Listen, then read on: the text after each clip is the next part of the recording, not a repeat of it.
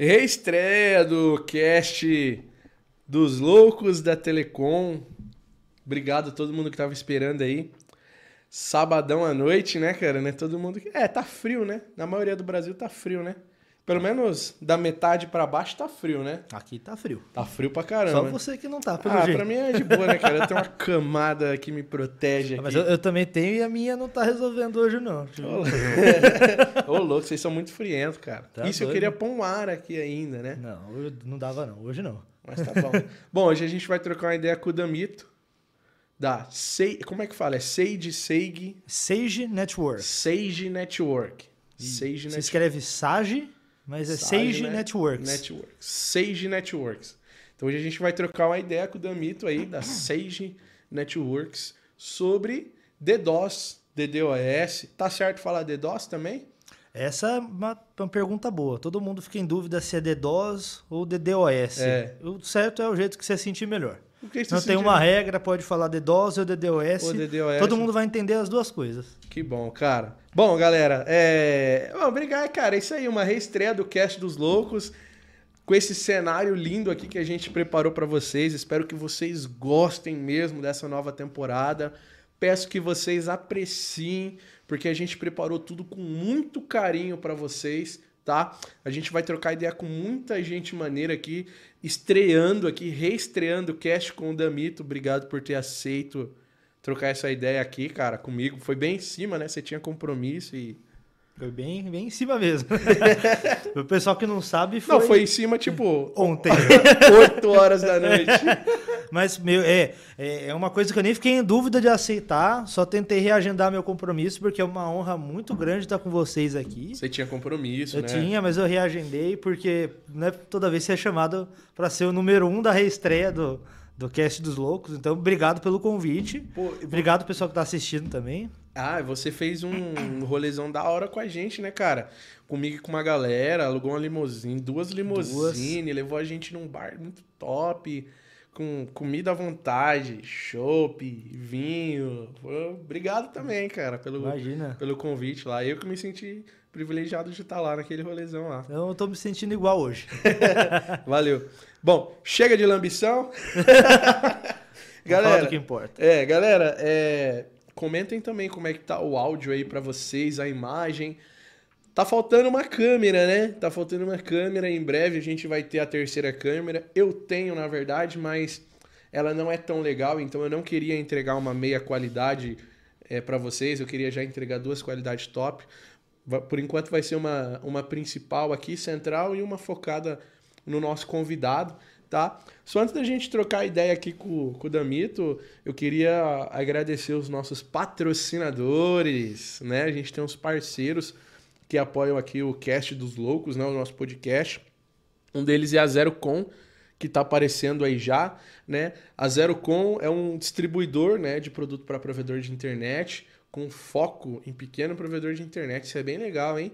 Atende grandes, tá? Provedores, mas se você é um pequeno provedor e está começando, entre em contato com o pessoal da Zerocom, que eles têm uma condição bem legal para vocês. Inclusive, ó, eles são parceiraço da Otec. E essa máquina aqui de fusão da Otec tá na promoção lá. Tá? Entre em contato com o pessoal da Zerocom, o link tá na descrição do vídeo. Se não tiver, a gente já vai atualizar. Mas é facinho, digitar no Google lá, Zerocom distribuidor, você já vai encontrar. Procura a Ari lá, tá bom? Ari é nossa parceirona aí, patrocinadora do, do Cast dos Loucos. Obrigado, Ari, valeu! É, a Expo e SP, né? Tá todo mês aí num, num estado diferente. Eu tô indo, né? É, vocês exporam na Expo e SP também? Opa, expusemos na última de São Paulo do ano passado, nessa Aham. de Olinda agora desse ano. E no fim do ano a gente vai expor de novo. Ah, é? Ah, bom demais. Ah, cara. mas é o melhor tá- evento de provedor que tem. Tem que estar lá, Tem né, tá, cara? É, obrigatório. o evento, o evento ele é gratuito para você, provedor de internet. Tá todo mês num estado diferente, inclusive agora vai estar em no Acre. Semana que vem, galerinha do Acre aí, Roraima, essa região, vai ser lá em Rio Branco lá. Convido vocês a irem, tá? É, pessoal da Select quer comprar Huawei Select, né? Sem pensar duas vezes, tá bom? E o Select é parceirona nossa, patrocinador do Loucos na Estrada, patrocinador do Cast dos Loucos, CDN TV, quer implantar TV no seu provedor de internet, serviço de IPTV 100% legalizado para você provedor de internet, a Lidera.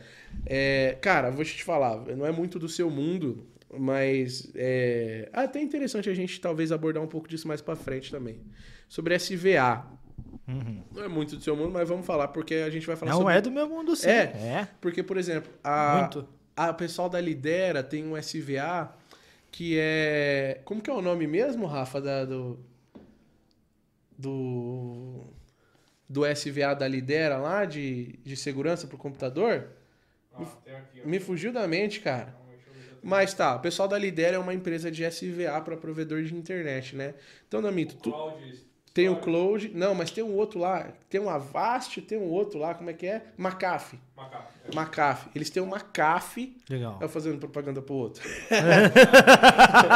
o pessoal da Lidera tem um McAfee, que aí, se o provedor é, pode ofertar para o assinante final um McAfee, né? Uhum. E aí eu vou entrar nesse assunto também, se é interessante o, o assinante final ter uma proteção no computador dele, o provedor orientar isso, por onde vem os ataques tal. A gente vai entrar nesse assunto bem legal. Mas o, S- o pessoal da Lidera tem um SVA ideal para você fidelizar o seu assinante final, tá? Tem o McAfee, tem o Cloud Storage que eu uso muito, que, cara, eu tenho 100 gigas a mais na nuvem para me armazenar minhas fotos, meus vídeos e acessar de qualquer lugar, tá?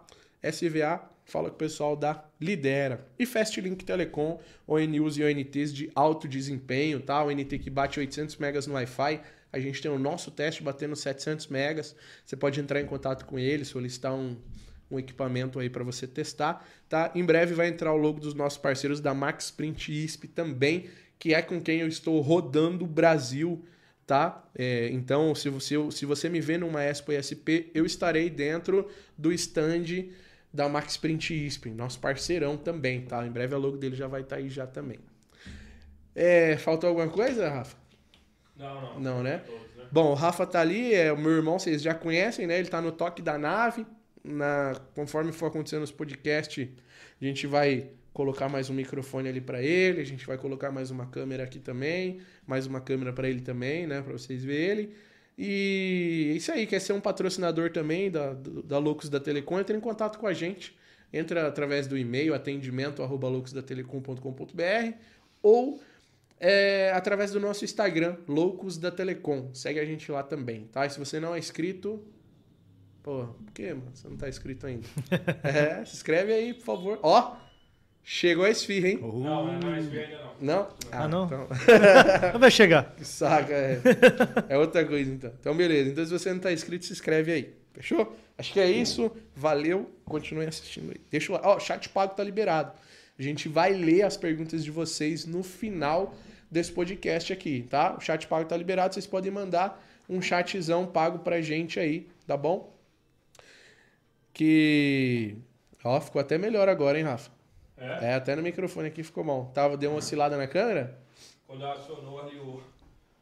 Estúdio Ô, novo, casa é. nova, estamos ajustando as coisinhas aí. É, tá, tá bonito, não tá com cara de, de novo, não. Tá Curtiu? com cara de coisa já experiente. Galera, então comenta aí também se você curtiu o nosso estúdio, comenta que estado você tá falando, o nome do seu provedor e a gente vai interagir muito com vocês.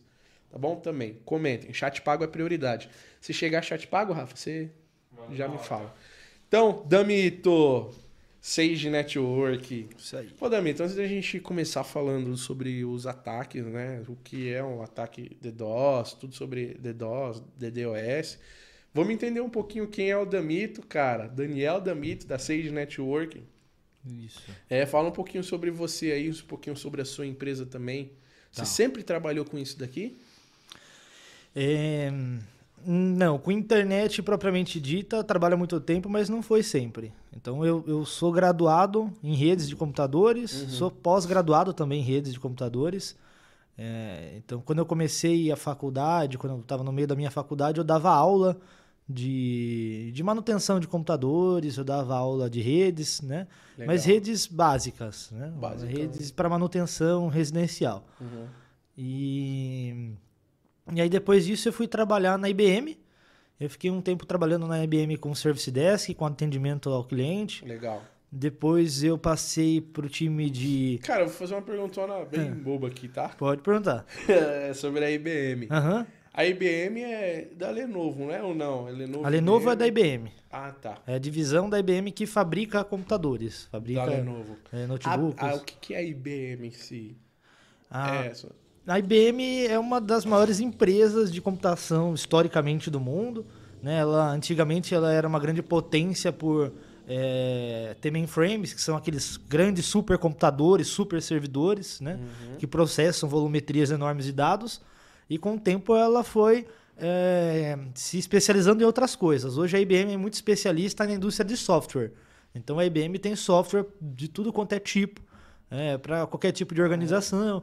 Por exemplo, eles têm o Watson, que é um supercomputador que tem uma inteligência artificial, que já ganhou o xadrez lá dos, dos- grandes enxadristas. Caraca. Então a IBM hoje ela é especializada na indústria de software. Ela tem outras, outros serviços também, né? Como o, o Service Desk, onde eu trabalhei, é, onde eu fazia atendimento ao cliente, era suporte para grandes empresas. Mas o nicho da IBM é software e é suporte para grandes corporações. Tá. Legal, legal. Chat pago aí do Marconi. Hã? No chat pago já, o Marconi já. É, quinhentão? O Quinhentão? Marconi já mandou. Caramba. Você é do Marconi, né? É, vamos acompanhar o chat. É o. Marconi que eu conheço, é, né? Que tava É, com a gente, vocês viram? É, Marconi não. Aí ele mandou, cara, ó, 54,90. Valeu aí, Marconi. Ele mandou Expo e SP, estamos juntos. Valeu, irmão. Valeu. Aí sim, Tá na tela aí, ó. Estamos juntos em todas. Show. Seguimos. Então, aí eu, eu fui trabalhar, fiquei um tempo trabalhando no Service Desk da IBM. Lá foi um lugar que eu gostei muito de ter trabalhado. É um trabalho difícil pra caramba. Service Desk, atendimento ao cliente é tenso, é difícil. Não é um trabalho que quando você tá lá você gosta muito, porque é cansativo. Mas eu, foi um lugar onde eu aprendi coisa pra caramba. Foi onde, eu, onde eu aprendi.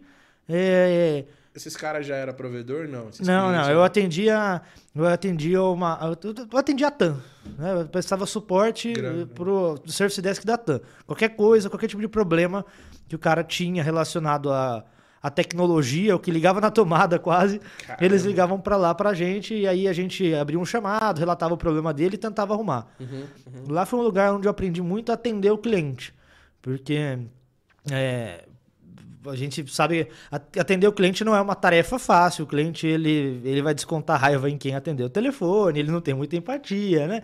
Então lá onde eu aprendi a atender cliente. Legal. Aí depois eu fui promovido, fui para um outro time que eu queria muito, que era um time que onde eu fazia automação de software, né? Eu fazia desenvolvimento de automação de rotinas dentro da IBM mesmo. Fiquei um tempo lá, eu aprendi muito de desenvolvimento, né? Não, fui- não, não me tornei um programador de fato, né? Mas eu aprendi muito sobre automação. Eu consegui, eu aprendi muito a automatizar coisas, rotinas, né? De, de- de software e tudo mais. Legal. Você é um programador. Hã? Você também é um programador. Não, não sou um programador. Tá. Mas é, uma parte do que um programador faz é automatizar coisas. Né? Não é tudo, mas uma parte que eles fazem é automatizar tarefas do dia a dia. Aquelas coisas que você tem que dar muitos cliques para fazer, dá para automatizar, um programador automatiza. Mas tem pessoas que só fazem automações. Não tudo que um programador faz. Eu Tá. consigo fazer isso. Eu consigo criar, o que a gente chama de scripts, né? A gente automatizar rotinas, né? É, pô, um exemplo bobo, ativar uma ONU de um cliente. Tá. Dá para você fazer manual, que você vai dar vários cliques, ou dá para você ter um script que vai fazer isso automático. Você coloca poucas informações e ele faz tudo aquilo. Ou tem softwares que fazem isso, entendeu? Aham. Então, três estágios. O manual, cara vai lá e adiciona o cara manualmente. Outro estágio, tem um script. Uma telinha preta, sem muita graça, que não tem muito tratamento, que você só digita umas informações e ela coloca. Próximo estágio, um software com uma tela bonita, que tem um banco de dados por trás. Isso é um programador que faz. Legal. Eu conseguiria Tá. fazer esse estágio do meio, que é automatizar. Entendi. entendi. Então, nesse, no- quando eu fui para esse time lá, eu aprendi, eu era especialista em sistemas e minha função era automatizar rotinas. Então, tudo que os técnicos faziam, né, para prestar suporte para é, para TAN na época, eu era do time que automatizava a tarefa que os caras faziam em campo. né? Eu tentava automatizar para facilitar a vida deles. Aí eu fiquei um tempo na IBM, saí da IBM. Aí foi quando eu comecei a entrar no, no mundo de redes de fato. né? Fui trabalhar numa empresa de consultoria de redes para provedores de internet. Eu já entendia a teoria de redes, mas eu não tinha trabalhado muito na prática com isso antes. Tá. E também não conhecia o mundo da internet, porque redes é redes, né? Mas a internet é um outro mundo diferente. Né? Você estudou redes na faculdade, legal, mas a- o mundo da internet é um outro mundo muito diferente, né? O que Aham. acontece do roteador para frente, né? do BGP para frente é uma outra É história. outra parada. É uma outra coisa muito doida. A internet. É. Tá chegando as esfirrinhas aqui. Opa. Aí sim, hein? Boa. Ó. Caramba. Chegou, rapaz. A Irê servindo aí, ó. Aí sim. Caramba, sucão. Cuidado só com os fios aí, pelo amor de Jesus Cristo, hein? Geo Cristo, gostei. Gostou? Jogar É porque eu já jogo os dois, entendeu? Tá certo, se um não for, né, É. o outro tá lá. Tá Pelo bom. amor de Deus. Habibs ainda não está patrocinando, mas Habibs. Alô, Habibs. É, Tem um chat pago aí, tá? Mais um. é, tá. Só pra gente também. O Papo de Educador, Vida Longa ao Cast dos Loucos, Damito, Oh. seu lindo. Ah, Deve ser o. esse, é o pod- esse é o podcast do meu irmão, Damione Damito. Ele falou sobre você, cara. Ah, eu falei. Falou sobre Lá, você. Damione. Quem não conhece, né, sigam lá no- na- nas mídias do, do, do Papo de Educador. É o podcast do Damione Damito, é um podcast que fala sobre educação. E só que ele não fala de educação só pra quem é muito entendido, sabe? Uhum. Só pra quem é da área profissional. Ele, ele fala de um jeito que até quem se interessa pelo assunto, mas não entende, também consegue aprender muita coisa. Uhum. Aprendi umas coisas super legais com o podcast, mesmo não sendo educador. É, é interessante. Não, legal. Papo educador, papo de educador. Obrigado, cara. Obrigado pelo chat pago aí. Ele falou sobre você. É o seu irmão, né? É, é. Falei. Quero você aqui, cara, pra gente trocar uma ideia. legal. É. Show. Então, vamos seguir. Vamos. Aí eu trabalhei nesse time. Aí eu, ah, tá. Eu, eu fui para trabalhar nessa empresa de consultoria de redes. Nessa empresa foi, eh, eu comecei a prestar consultoria para provedor de internet. Então, aquela consultoria de nível 3, de roteamento, BGP, eh, switching, PPPoE, né, BGP, todo esse tipo de coisa. Foi lá que eu aprendi redes, né, na prática e aprendi, comecei a aprender internet de verdade né? E fiquei um, um tempo trabalhando lá. Era, um- esse era um trampo legal, gostava muito de trabalhar lá. Era, um- era, um, era um trabalho legal. Legal. Era, era um, é, o trabalho era legal, o ambiente era, um era bacana. Uhum. Aí eu saí dessa empresa, fui trabalhar numa empresa de mitigação de DDoS. E aí, é, eu já sabia, entendeu? foi é uma escadinha. Meio que o seu terceiro trampo. Já- não, já- teve outras coisas nesse meio, mas Tá, eu tô tá. citando mais relevante para Tá, que, tá. eu, que eu demorei pra pra chegar, que é o mais importante. Que tem um monte de coisa nesse meio, né? Aham. Por exemplo, entre um- antes de eu dar aula, eu trabalhei, que nem eu falei pra você no começo, fazendo açaí, já Aham, trabalhei de aham. promoter, eu fiz um monte de coisa na vida. Fui animador de festa infantil. Ah, já tem gente que tem foto, foto minha É. aí vestido de Homem-Aranha, tem umas coisas assim, né? Um Tá, salve aí. tá. Já a gente já dá os salves então já no, no chat pago. Estamos acompanhando. Aí sim. É, obrigado. Continue mandando chat pago, a gente vai ler todos, cara. E ah, aí, bom, quando foi uma escadinha, né? Então, assim, eu estudei redes, eu depois fui trabalhar com sistemas, que é muito importante para quem trabalha com redes. Depois eu fui trabalhar com consultoria de redes e fui aprender e aprendi internet. Aí eu fui para um outro nível, que é o DDoS. Eu comecei a trabalhar com DDoS numa empresa. Por que, que eu falo que é um outro nível? Porque assim, o DDoS não é uma coisa que você pode aprender de uma forma isolada, como mitigar DDoS. Você, para entender de DDoS, é mais importante você aprender redes de verdade, né, de uma forma massiva, do que você saber segurança da informação. É mais importante. Tem gente que fala, ah, o pessoal de DDoS, então é o pessoal da segurança da informação, que hackeia site. Não. É uma coisa meio diferente. É mais importante você entender muito bem como que funciona uma rede, como é que funciona um three-way handshake de um pacote TCP, o que, que é o DP, todas essas questões. Aí você já. É, eu vou falar. todinho. eu falo melhor. Tá. Mas é mais importante você saber redes do que você saber coisas de segurança da informação propriamente dita. Entendi. Porque mitigar DDoS é uma coisa que exige você entender redes, e não necessariamente ferramentas de segurança, né? Perfeito. E aí eu comecei a trabalhar com anti-DDoS. O que, que tá acontecendo aí no controle? Começou o clipezão do Dom. não tem problema. Eu achei que era algum tipo de patrocínio aí. né? Não, não, não. é- Esse pendrive é do meu editor, cara. Ele é. Ele faz trap. Aham. Dom Firmino, inclusive depois acessem lá, Dom Firmino no Spotify, Olha. Deezer, nananã. É, cara, é maneiro. Você Bom, que- já faz o jabá, né? É, No ao vivo acontece tudo. é. Mas pode, Tá. pode. Deixa a câmera, né? Pode.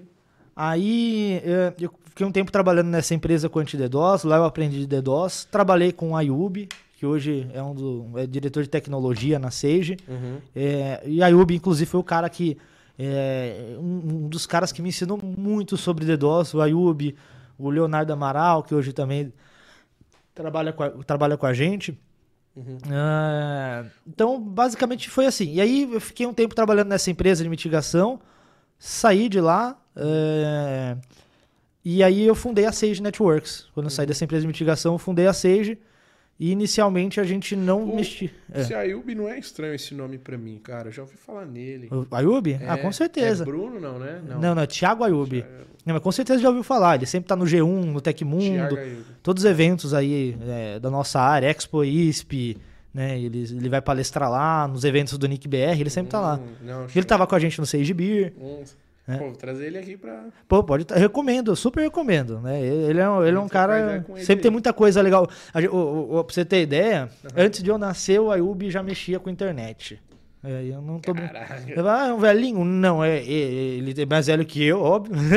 Mas é, é- é experiente mesmo. Hã? Chamou de velho, Ayub. É, vou- será que eu falo? O apelido, o apelido dele aqui? Fala, É o já. pessoal que brinca que ele é o tiozão dos provedores. Caramba. Ele é o tiozão dos provedores. Tiozão. Porque, porque o Ayub, ele, ele, ele, é, ele é dinossauro da internet. Ele é um dos caras que. Lá em 1900 e bolinha, ele já dava ping, trace route na internet, era molequinho aqui já. Já Nossa. discutia com a operadora, já fazia troubleshooting de problema. Nossa, E foi lá na UPX, junto com a Ayub, que eu aprendi de DDoS, junto com o Leonardo Amaral. Já que você começou a falar de DDoS, então. Você Já, já tá na sede, na história. só- Eu já quero já perguntar, cara, o que, que é DDoS? O que, que é o DDoS? Acho que você já começou a entrar um pouco nesse assunto Uhum. de, de, de mitigação e não sei o que, que você faz. O que é o DDoS? O DDoS? Tá. O DDoS ele é um tipo de ataque e o objetivo desse ataque é deixar a rede fora do ar. A rede, um site, um sistema, ele não é um ataque hacker igual a gente está acostumado a ouvir falar, é, que roubaram informação, né, que mudaram a cara do site, colocaram informação de protesto, não. O DDoS ou DDoS, tanto faz o nome, ele é um ataque que tem como objetivo deixar a rede sem funcionar, totalmente fora do ar. tá? Resumidamente é isso. Tá? Entendi. Imagine, por exemplo, é, ah, como, como que esse ataque ele é feito? Através de um envio muito grande de informações não solicitadas. Então, é, você tem uma rede, né? Uma rede ela tem a capacidade de 1 GB de link, por exemplo, tá? Se você, e ela tem um consumo de 800 megas, por exemplo, tá? Tá. Se você mandar, por exemplo, 500 megas para essa rede, ela já vai ter um gargalo. Porque aquele, aquele circuito só cabe 1 GB. Tinha 800, você mandou mais 500, ele não vai conseguir passar mais, né? Ele vai entrar, vai ter um gargalo. É, é igual uma analogia que eu faço, por exemplo, uma rua com trânsito. Você pega a Marginal Tietê em São Paulo no horário de pico. Ah, DDoS todo dia. Aquilo é, aquilo é um DDoS, aquilo é uma negação de serviço. É claro que é um- ali é um DDoS natural, né? Um DDoS orgânico, mas aquilo é como se fosse um DDoS. Tá tão cheio, né? Aquele caminho, ele é menor do que o tanto de dados que precisa passar ali. Tá. E aí, quem precisa passar ou não vai conseguir, ou vai ter que esperar muito tempo. Então, o que o DDoS causa é isso. Ou fica fora ou fica lento. Entendi. Ou os dois. Entendi o que é o DDoS. Aham. Ok. Que dados são esses, cara? O que, que eles mandam, então, na rede de, de tráfego? Tipo, sei lá, eles tentam carregar coisas, carregamento de página. O que, que eles estão mandando ali de tráfego, entendeu? Tipo, estão tentando carregar vídeo, estão tentando enviar foto, tipo, isso que eu quero entender, entendeu? Tá. Tem, tem vários tipos de DDoS. Eu acho que o nosso Rafa, público. Se você quiser servir, se você tem a moral de servir a gente, sim. demorou. Querem mais só esse chat pago, já que vocês dão interrompida? Tem dois, senão eles somem daqui. Ah, é? Tem Tá. dois aí pra ele. Caraca. Ô, o William aqui, ó, da RBT Telecom, meu, mandou cenzão, velho. Caramba! Sem conta, né? Mandou cenzão pra gente aí. Valeu, William. Obrigado, William. Mandou cenzão, cara. RBT Telecom é Que um, pro- honra. é um provedor de internet aí, parceiro nosso também. Então, obrigado pela moral aí, William. Caraca. E o Wagner Souza mandou cincão aí também. Obrigado. Valeu, Valeu. Wagner. Valeu, valeu. Continuem comentando, galera. Compartilha essa live aí com todo mundo que vocês conhecem, tá bom? Dá essa moral pra gente aí. Tá, aí você perguntou é, É, o que, que- que dados são esses, É. né? É, tem muitos tipos de DDoS. Vamos fazer o seguinte, vamos focar hoje aqui em, em provedor de internet, que eu acho que é o público-alvo maior, né? Tá. Porque tem, tem ataque DDoS contra, por exemplo, é, site, tem ataque DDoS contra órgão público, né? É, mas contra provedor de internet.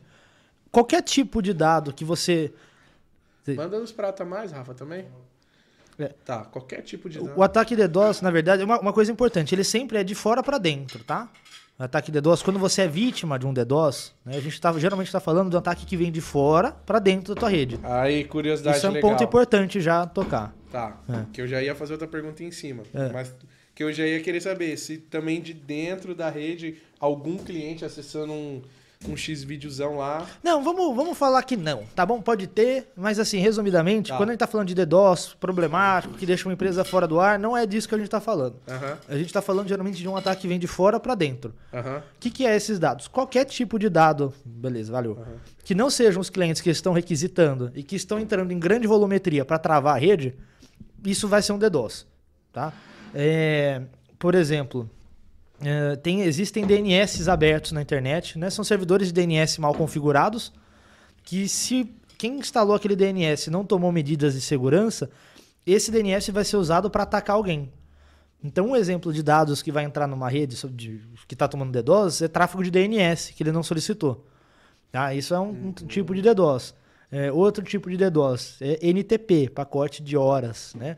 Então, instalam, configuram servidores NTP sem tomar precaução de segurança.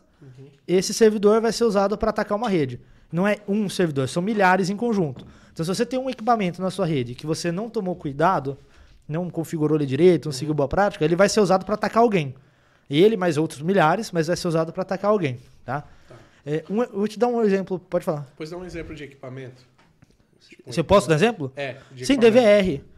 Um DVR, DVR, roteador, CPE, que fica na casa do cliente. ele pode ser usado para atacar alguém. É, e vai ser. Porque você falou, nunca ao contrário, né? Sempre vem de fora. Então, eu tenho um provedor, eu tenho o meu cliente e ele tem um DVR. Uhum. Certo. O DVR dele pode servir para servir de ataque para atacar outro cara. Exatamente. Então, meio que o ataque sairia aqui da minha rede sem eu saber Aham. E tá- eu estaria atacando alguém sem saber. Tipo assim, Isso. Esse é o ataque de reflexão. caraca. Os maiores ataques são os de reflexão, que é isso que você está falando. Um exemplo que eu falo de reflexão é o seguinte: é, alguém quer sacanear você aqui, e o cara faz. Ele pega, liga para todas as pizzarias da cidade e fala: Ó, eu quero pedir 10 pizzas lá pro, pro pessoal do Loucos da Telecom. Não dá ideia. É, se, o... se o pessoal da pizzaria não validar se quem tá pedindo são vocês mesmos, o que, que eles vão fazer? Eles vão mandar as 10 pizzas para cá. Só que se ele pedir para um, tá tudo bem. Você chega, não, não sou eu. Se ele pedir para 100 pizzarias, vão vir as 100 aqui na porta, vão ficar buzinando a noite inteira. E e o DDoS de reflexão é exatamente assim. Existem servidores, equipamentos vulneráveis na internet. As pessoas usam, exploram essas vulnerabilidades para atacar outros provedores. Quem é usado para atacar também é vítima do ataque. Né? É por negligência, não é porque quer, é, é, é vítima do ataque por negligência, mas também é vítima do ataque. Não chega a sofrer geralmente grandes danos, né? só causa às vezes é, um roteador, né? um, um concentrador PPPoE às vezes extrava, né? um upload sobe, pode causar um pouco de gargalo interno, mas na maioria das vezes as empresas nem percebem que estão sendo usadas para fazer esse tipo de DDoS. Tá. Então esse é um tipo de ataque, é o de reflexão. O cara ele aproveita uma vulnerabilidade, ele não escolhe que dados vai ser enviado. O que vai determinar o tipo de dado é a vulnerabilidade que tem. Se a vulnerabilidade é de NTP, o ataque vai ser de NTP. Se a vulnerabilidade é de DNS, vai ser um ataque de DNS. Entendeu? Entendi. Aí, esse é um tipo de ataque. Esses maiores de Você vai reflexão. falando, vai gerando pergunta aqui. Vai, né? É, Aí tem um outro tipo, terminou essa aí você pergunta tá. que é o gerado. Que é o cara, ele instala um software, ele aluga, por exemplo, servidores, né? Ou ele hackeia servidores e toma controle deles, né? Que ele owna esses equipamentos, ou ele aluga máquinas, né? é, lá na Rússia, né? na, na Europa, na, na- no leste europeu, ou qualquer lugar do mundo, ele pega essas máquinas, instala um software malicioso lá, coordena todas elas de uma vez, né? Então, ah, eu quero atacar o IP tal, né? O site, o equipamento tal. Ele programa um tipo de ataque específico e nesse é um ataque que ele. Aí o cara ele pode gerar qualquer tipo de ataque. Ele pode, por exemplo, criar um ataque né, que pareça muito com o tráfego normal de uma rede, né, muito mesmo, e gerar esse ataque contra alguém. Esses ataques eles são geralmente um pouco menores, porque eles dependem de mais poder computacional, mas eles são mais complexos. Esses são os ataques gerados, não são os ataques de reflexão. São ataques onde eles geram. É aqueles famosos que o pessoal contrata lá fora pra atacar aqui, esse aí não, né? Geralmente o pessoal contrata qualquer coisa. Tá. Às vezes o que eles contratam é de reflexão e às vezes o que eles contratam são esses. O cara que faz o ataque, o bandido que tá lá por trás, na maioria das vezes ele é um Zé Ruela que não entende nada do que tá fazendo. Na maioria das vezes ele é um Zé Ruela. O que contrata? É o que contrata. Tá. Ele é um Zé Ruela qualquer. Você Ele, quer ferrar alguém. ele só quer sacanear alguém, ele vai lá, acha uma bot, um sisteminha de DDoS qualquer, paga lá em Bitcoin ou no cartão de crédito, tem uns que aceitam até cartão de crédito normal, coloca o IP de destino e dá um play. Ele nem sabe que porra é aquela. Ele só manda o ataque e vai. Ele não tem ideia, ele não tá preocupado. O prejuízo Se- que aquilo vai gerar pra pessoa, É. E- dano. E falando nisso, por exemplo, às vezes o cara, pra sacanear um, alguém que ele não gosta, ele deixa um hospital sem internet, sabe? Uma pessoa que tá, às vezes, esperando o resultado de um exame, é, de uma doença que pode ser terminal, ela fica sem saber é, o resultado do exame porque alguém quis fazer um ataque DDoS, não conseguiu concorrer comercialmente com o concorrente. É, às vezes esse cara que faz DDoS, ele deixa é, um aluno que precisa estudar e não tem um 4G sem conseguir estudar por causa do é idiota. É. Então, uh, o cara que tá fazendo DDoS, ele é, ele é um Zé Ruelo em todos os sentidos. De caráter, né? Ele é um vagabundo, um cara, sem, um cara sem caráter. Ele é um cara é, incompetente, porque ele não consegue resolver o problema dele de outro jeito, ele não consegue comercialmente competir, ele não consegue resolver o problema que ele tem com aquela pessoa de Sim, outro sim, jeito. sim. E ele também é, Perto do microfone, o pessoal pediu detalhes. Eu? Ah, tá. E ele também, é- e ele também é um Zé Ruela porque ele não sabe DDoS de verdade. Ele paga de hacker, né? Que a gente chama de lamer. Ele paga de hacker, é, eu sou bom, mas ele não sabe geralmente, tá? É lógico que existem exceções. Falar que a coisa mais fácil que tem é contratar um ataque. É facílimo, é bem fácil. Eu até, até evito muito falar disso Sim. porque isso dá criatividade. Só idiotas fazem isso. Tá. Então, beleza. Então, eu já entendi então que o ataque ele não é, ele é algo que está vulnerável, não é alguma coisa específica. Eu vou decidir aquilo e vou, e vou enviar aquilo. Não é. Depende do ataque. Tá. entendeu? Mas os maiores, os mais comuns são dependendo da vulnerabilidade, dos equipamentos que vão ser usados para atacar. É caro fazer ataque. Não, é barato. É. É barato. É, Uhum. A partir de assim, é, 50 reais você já faz ataque DDoS. Caramba. Você já derruba a empresa que não tem proteção, que não é preparada. A gente está falando aqui de provedor. Ah, que é, é- nosso público ele é provedor, né? A galera Uhum. que nos assiste e tal. É, mas o ataque ele não pode ser só para provedor, né? Porque eu conheço muitas empresas de outros ramos que têm AS, por exemplo, Tem. né? Tem, tem, tem. Tipo, uma- você deu um exemplo de um hospital. Uhum. Às vezes um hospital tem um AS lá que ele contratou, que ele precisa para alguma coisa e ele tem. A pessoa faz a sacanagem também, não, Uhum. né? Tá com uma empresa e tal. Caramba. É, geralmente quem sofre DDoS é quem incomoda alguém, por algum motivo. Tá. Geralmente um hospital não incomoda muita gente, Aham. então não sofre. Ah, tá. Mas órgão público sofre DDoS bastante. É, Partido político é, sofre DDoS. Empresas de ramos aleatórios sofrem, sofrem ataques, entendeu? Principalmente durante eleições. Então, eleições, né? É, partido político sofre ataque. Caramba. E às vezes é até difícil para as empresas saberem quem é a real vítima. Porque, por exemplo, às vezes um partido político é, ele compra link da empresa XPTO. Tá. E então a ASN não é do partido, é do provedor. Uhum. O cara ataca o, ataca o provedor para derrubar o partido. E o provedor que O sofre. provedor fica inteiro fora do ar por causa do, sei lá, do, do link que ele tá fornecendo lá pro partido e Os tal. 10 mil assinantes É, foram é. prejudicados por causa de um. Teve uma notícia uns tempos atrás que um país inteiro, né, um país pequenininho ficou sem internet por causa de um ataque de DDoS, por causa de um jogo. Então teve lá um, tinha um campeonato de um jogo online Aham. e o cara que tava jogando era um cara avisado, mandaram DDoS pra derrubar o cara e deixaram um país sem internet por causa de um jogo. É, é ridículo, é, É é ridículo. absurdo, Aham, né? É. aham. Cara, uma pergunta aqui, eu já vou. Você terminou, eu vou fazer outra Pode pergunta. mandar. tem como saber quem tá me atacando? a Eu pergunta top que é. 1. Resolve que eu vou comer mais uma esfirra aqui. A pergunta come top aí, 1. cara. Fica à vontade. Ó, eu não sei se você come de garfo e faca. Eu não sei se eu vou conseguir comer e falar, cara. Fica... Não, sim. vou fazer daqui a pouco bagunça eu começo aqui, eu falando tentar. mais e... você vai falando, eu vou comendo aqui. Tá. Tecnicamente não dá. Tá? Resumidamente, de forma técnica, não dá pra saber quem tá te atacando. Não dá pra saber. Não dá. Lembra que eu falei que a maioria dos ataques são esses equipamentos vulneráveis? Né? Não São aqueles. Ah, o- Uhum. Sim, é a sim. pizzaria da jogada. Uhum, uhum. O provedor ele sempre tem esse, esse intuito de, cara, eu vou ver o IP que tá chegando, que tá me mandando pacote de DDoS, e aí eu vou descobrir quem é. E aí, a- e isso é muito perigoso, porque às vezes ele acha um IP de um concorrente. Né? e às vezes não é o concorrente. Aquele IP do concorrente é porque o concorrente, infelizmente, por uma baita coincidência, tinha um IP de vulnerável sendo usado para atacá-lo. É, então, assim, tecnicamente não dá. Um motivo é esse, porque os IPs que são de origem do ataque são IPs de gente que não tem nada a ver com isso. É um pessoal só que negligenciou. Entendi. Outro motivo, é porque o cara também, às vezes, aluga um servidor para fazer DDoS. E assim, as empresas que alugam servidores que, que permitem fazer DDoS, geralmente elas já fazem isso de caso, de caso pensado. Elas alugam servidores que já são próprios para fazer DDoS. Então a empresa que faz isso, ela está hospedando esse servidor é, num lugar onde não tem legislação sobre aquilo, onde você E tem essa galera que monta esses servidores só pra...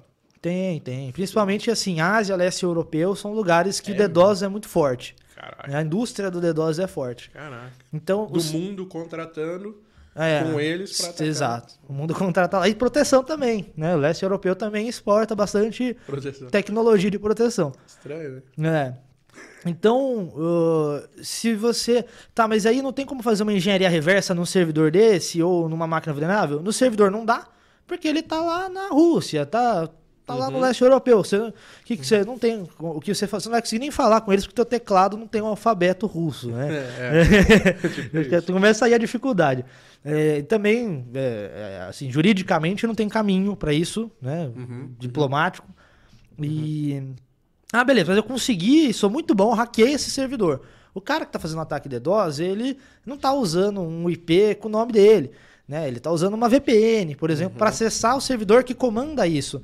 Então é um caminho que, é, que re- de forma reversa você não consegue trilhar para descobrir quem tá atacando Tá. né? E, e se você tentar seguir esse caminho para parar o ataque de DDoS é o pior possível. Porque assim, a chance de você conseguir ter êxito ela é quase zero. E se você fosse ter, você demoraria muito tempo e o tempo que você ia gastar e o esforço que você ia gastar para descobrir é, não ia resolver o teu ataque, entende? Então você vai gastar muito tempo com uma coisa que provavelmente você não vai resolver, você devia estar gastando para resolver, para mitigar o efeito do ataque, para se proteger dele, e não para tentar achar quem está atacando. Entendeu? Então, o que, que eu recomendo, né? É, primeiro, proteja-se do ataque, né? Faz uma notícia crime, uma queixa crime contra isso. E depois você pensa nessa questão de quem pode estar me atacando. Isso não. Isso é, a pior coisa é você ficar. é, ah, eu acho que é fulano, acho que é ciclano. Cara, isso não vai mudar absolutamente nada na tua vida. Esquece e se protege. Esquece e se protege. Você pode pensar nisso, mas pensa nisso quando tiver tudo ok, a rede tiver voltado a funcionar, se tiver na hora de dormir ali, né, tranquilo. Aí você volta a pensar nesse assunto, mas na- no momento da crise não é o melhor para pensar nisso. E é muito comum, Damito, ataques DDoS. É muito comum, no geral, que nem. é, Eu sei que a sua empresa trabalha com provedor e com outras empresas também, protegendo outras empresas, né? E é muito comum ataque DDoS. Nossa, muito. O Brasil, inclusive, é um dos países do mundo que mais fazem e recebem DDoS. Né? Estatisticamente, o Brasil acho que ele tá no top 3 dos países do mundo que Tem fazem um DDoS. moleque de 13 anos também. No PC, curiosão, pesquisando Tem. essas coisas. Só, só, de, só de sacas mesmo, sabe? Pega Tem, o cartão tem. de crédito do Quando, pai. Uhum. eu, quando eu era moleque, né, que eu jogava online, né, eu jogava um jogo chamado GTA Online. Eu, era- eu jogava GTA Online que chamava SAMP, né, Uhum. San Andreas Multiplayer. E naquela época já tinha muito DDoS, né? E, e quem fazia DDoS eram uns pirralhos, que nem eu. Eram os meninos de 12 anos, Uhum. de 13 anos, né? Daí pra menos, não sabiam bulhufas o que estavam fazendo. A própria molecada. Você perguntava que protocolo que tá usando, não faço ideia. Ele só sabia que ele aprendeu a usar uma ferramenta, ele descobriu que se apertar aquele botão, mas aquele botão, aquele servidor fica fora. Aí ele fazia DDoS. Deixava o joguinho fora. Inclusive, um dos maiores é, uma das coisas que mais sofrem ataque DDoS são servidores de Minecraft, por exemplo. Né? Então, Uhum. um monte de empresa de hospedagem que a gente atende, por exemplo, elas têm medo de hospedar jogos. Porque jogo traz, atrai muito ataque DDoS. entendeu? O cara colocou um servidor de jogo de Minecraft, não é questão de se vai tomar, é quando. E é bem rápido. né? Todo, É? todo provedor toma ataque DDoS uma hora na vida, né? Tá. Mas de jogo é muito mais rápido. Essa hora Se chega ele assim. botar um servidor de jogo, Ah, vai tomar DDoS. Se ele ganhar qualquer relevância, ele sofre DDoS. não do. Talvez do concorrente, mas talvez de quem tá jogando ali, da, da, da turminha. Às vezes do concorrente, sim. Do Tá. servidorzinho concorrente lá, que roubou mais, é, mais Aham. player. Ou então do cara que, por exemplo, ele não achou justo que é, ele perdeu a partida. ah, não, que... tipo isso que eu digo. A própria molecada, né? Não- É. Caraca. A própria molecada também. Pô, já fica uma dica aí pra galera então, né? Não instalem servidor de jogos no provedor de vocês. Ou, ou, ou dá pra se proteger, dá pra Dá, ter... dá pra se proteger. Dá. O que a gente faz é isso, é se proteger. é proteger as empresas de ataque DDoS. Dá pra ter, você entendeu? Aham. Só que, claro, você não pode menosprezar o problema, você entendeu? Uhum. Eu vejo muita gente que, não, vamos vender, vamos instalar. Quando vier o ataque, eu vejo o que eu faço. Não, aí, aí você vai ter problema, certamente. Mas se você fez, planejou direitinho, se protegeu, entendeu o que você está fazendo, o risco que você, é, é, que você passa a ter, tá tudo bem, entendeu? Você Uhum. tem que só se planejar, saber o que é DDoS, como se proteger, e aí tá tudo bem. Uhum. Eu consigo me proteger de qualquer ataque Sim. É, é.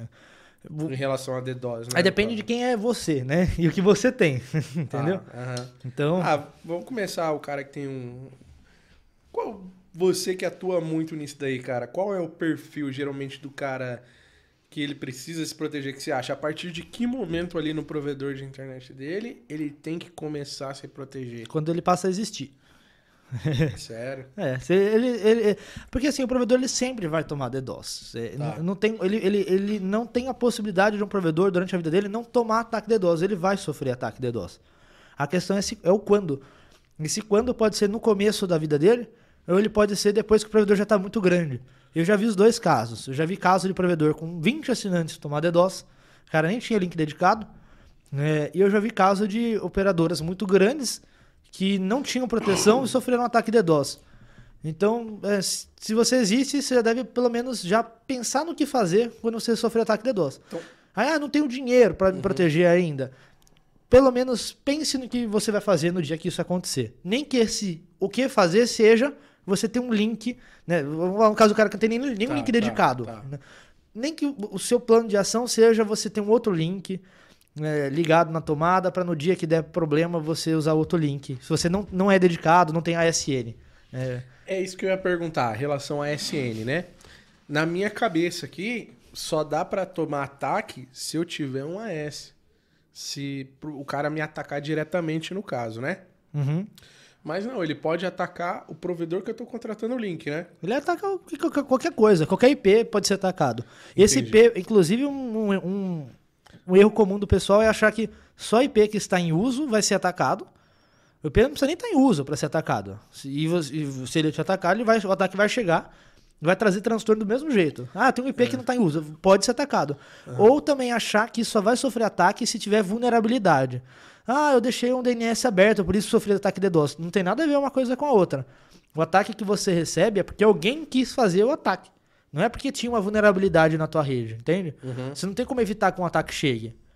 Ele, se, se alguém quiser te atacar, ele vai atacar. A única coisa que você tem como fazer é proteger do ataque, é mitigá-lo. Mas evitar que o ataque chegue, não tem como. Entendi, entendi.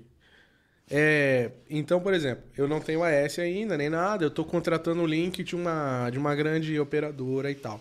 Eu consigo. é, cara, é um equipamento que vai no meu hack, é, é- são configurações, são, são algumas medidas que eu vou tomar para me proteger. É, isso antes do link do cara chegar. Ou, ou- vou citar um exemplo aqui, tá? Eu vou ter um switchzinho lá que o link do cara vai chegar nele e do switch vai para o meu provedor, para minha microtik, para o meu NE. Porém, é aquele switch que está fazendo toda a minha proteção ali. É tipo assim, não? Tá, come aí. Tem chat pago. quer Tem? Então, galera, Valeu o chat pago que eu já respondo. Aí, então. é, galera, continuem comentando aí, interagindo aí. Tô bem felizão que vocês estão interagindo bastante aí, bem feliz mesmo. O RBT Telecom, cara, mandou mais cenzão. Uou. Caramba! Ô, William, eu acho que ele não tá sabendo mandar mensagem. Ele já mandou duzentão e não tá sabendo mandar mensagem. Acho. Mas, William, se você estiver assistindo aí, manda no meu PV, cara. Por favor. Tá bom? Se você mandar no meu PV, eu leio sua mensagem aqui. Quero agradecer o Diego também, que, fe- que fez minha introdução. O Diegão aí, meu parceiro. Aquela introduçãozinha que ficou rodando antes de começar, foi ele que fez pra mim. Então, Diegão, muito obrigado, cara. Você é um cara incrível. Eu vou trazer ele aqui também em breve, tá? O Marconi também já comentou que tá assistindo aqui. É, então, o William que mandou mais 100 e o amigo aqui mandou 60 reais, o Leonardo Paixão. Ô, esse cara é brabo. É, ele comentou aqui, ó, vamos valorizar esse tipo de live. É, nós do ramo precisamos de mais conteúdos assim. Damito e Sage já me ajudaram muito, tamo junto. Valeu, Leonardo. Obrigado pelo chat pago, irmão. Paixão é. Esse cara é foda. Obrigado pelo chat Manja pago, velho. muito. Quero você aqui também, tá? Ó. Valeu, brigadão. Você tinha perguntado como que é a, a proteção. Eu, vou, eu vou primeiro falar como que como que uma, uma operadora pode se proteger para depois explicar com um provedor menor, né? Tá. Para ficar mais fácil de, Tá. de explicar. É, mas você entendeu, né? Aham. Tipo assim, se é um ó, equipamento, então se é uma eu tô- configuração. Eu tô pegando o link de uma operadora. A proteção fica antes do link passar para as minhas coisas ou pode ou fica no meio dos Pode ser tudo isso. Tá. Tem um monte de jeito diferente. Tá. Eu vou explicar como que uma operadora faria para se proteger a si própria, é, proteger a própria rede dela, e, e aí depois eu explico como um provedor pequeno pode fazê-lo. Quer uma cerveja? Você quer ficar nesse aí? Eu quero uma brejinha pra ficar Eu mais. vou aceitar a breja, Então, viu? uma brejinha. Isso aí eu não Você recuso. quer a, tem uma Heineken? Tem uma Heineken aí, Rafa? Tem a Heinekenzinha? Pode ser. Fica aí. Assim, ô Thales, Uhum. é... Ali, Rafa.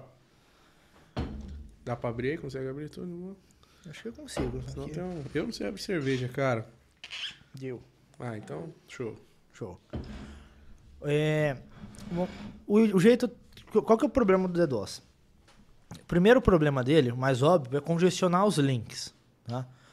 Então, primeira coisa, você tem que ter links grandes com capacidades que sejam igual ao teu tráfego total que você precisa ter, mais o ataque. Por exemplo, se o teu consumo é de 1 GB é, e alguém te faz um ataque de 40 gigas, no mínimo, é bem desproporcional.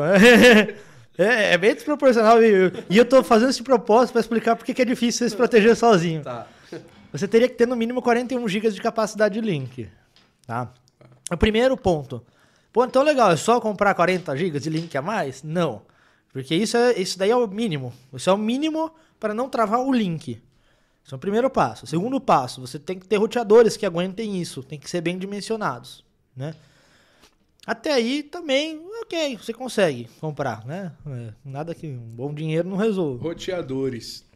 É. Podemos entrar um pouquinho só nesse assunto antes de você seguir? Temos que, você abordou aí, temos que ter bons roteadores. Dá um, cita um, um exemplo de um aí, cara. Uau, e Cisco, Juniper, desde que não sejam antigos e, e sejam dimensionados para aquilo que você está esperando de tráfego, entendeu? Legal. Então você tem que ver. O Você- NES em 8000 é um roteador? É um Não. ótimo roteador. Tá. É um ó, Só pra excelente. galera. É um a maioria dos provedores roteador. que eu visito já tem, então. Aham, é um ótimo roteador, mas é claro, é, pro contexto dos provedores pequenos e médios que a gente fala no dia a dia, é um ótimo roteador. Tá. Se você pega uma operadora, por exemplo, que ela tem dezenas ou centenas de gigas de tráfego, ou elas têm algum requisito especial diferente de MPLS, por exemplo, aí você tem que pensar se ele tem os recursos que você precisa e se ele aguenta, se ele suporta aquele cenário. Né? Mas falando só de capacidade bruta, para um caso normal, um Enel 8000 é um, um ótimo roteador, ele atende. Tá. Então, primeiro, você teria que ter um link grande, você teria que ter roteadores muito bons, aí você teria que ter equipamento para limpar o DDoS. Tá? Caixas de mitigação. São como se fossem firewalls. É bem parecido com um firewall. Né? É um equipamento que você joga o tráfego dentro dele, a inteligência dele, na teoria, ele vai pegar todo o tráfego sujo, descartar e deixar só o tráfego limpo passar. Só que essas caixas, elas são caríssimas. São caixas muito caras, tá? Tô falando de coisas assim. No mínimo, no mínimo, de uma caixinha para 10 GB de 200 mil reais. Nossa. Então vamos falar assim, eu tô É falando. muito dinheiro. É muito dinheiro. Muita grana. Então vamos falar, então falando de 40 gigas, né? Uhum. Então, vou- eu- eu tô falando assim de caixa de pelo menos um milhão de reais. Nossa. Então, se você for para essa capacidade, pelo menos, entendeu? Uhum. Então você teria que ter isso. Mas isso já resolve? Não, ainda não resolve, porque aí você tem que ter o sistema de detecção bem ajustado, para ele poder desviar o tráfego para essa caixa só quando precisa. Uhum. E você precisaria ter uma equipe muito bem treinada para mitigar esse DDoS. Uhum. Então você precisa desse kit completo, né?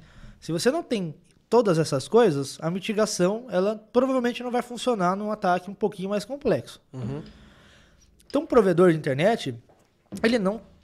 Os normais, pequenos, médios, eles não têm capacidade de mitigar um ataque dentro da própria infraestrutura deles. Ah, mas eu vou comprar uma caixa que o vendedor falou que ela mitiga até 20 gigas. Tá, mas você tem 20 gigas sobrando? Não adianta você é, é, ter um link, ter uma caixa que mitiga 20 gigas, isso a gente vê, é normal acontecer. Tá. Mas o seu link não tem essa capacidade, você entendeu? Não, não tem por que você ter uma caixa dessa. E assim, pra, pra sendo sincero, quando a gente tá falando de mitigação de DDoS, ou você mitiga direito, né, dentro da sua casa, assim, certo, com capacidade grande, caixa boa, link bom, ou você contrata mitigação em nuvem, que é aquilo que você perguntou, que é mitigar antes de entrar na sua rede. Você contrata uma, uma empresa, igual a Sage, igual que a gente faz, e a gente vai fornecer um link para o provedor, e esse link ele já é protegido contra o ataque DDoS. Então, eh, o cara ele vai contratar uma capacidade de banda da gente, 1 GB, por exemplo, Tá. é a capacidade de banda que ele precisa no dia a dia. Tá. E a gente vai limpar os ataques antes de chegar na rede dele. Aí a gente sim tem tudo isso que eu falei.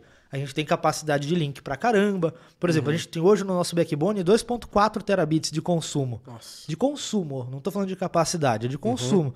Capacidade é pelo menos o dobro. Então, assim, é, um ataque de 1 tera até aí tá tudo legal. Então, A gente tem capacidade para isso. A gente tem grandes caixas de mitigação, né? Equipamentos como se fossem firewalls que eu falei que são caros, são muito robustos. E a gente tem uma equipe bem treinada para cuidar disso tudo. Porque, lógico, a caixa sozinha também não faz milagre. Como eu falei, aqueles ataques gerados, às vezes o, o- o hacker, é, não o contratante, mas às vezes o cara que desenvolve o software, ele consegue desenvolver ataques que são bons, são complexos, e eles bypassam essas caixas também. Né, A caixa sozinha ela não conseguiu sacar a diferença do pacote limpo pro pacote do ataque e deixou passar tudo.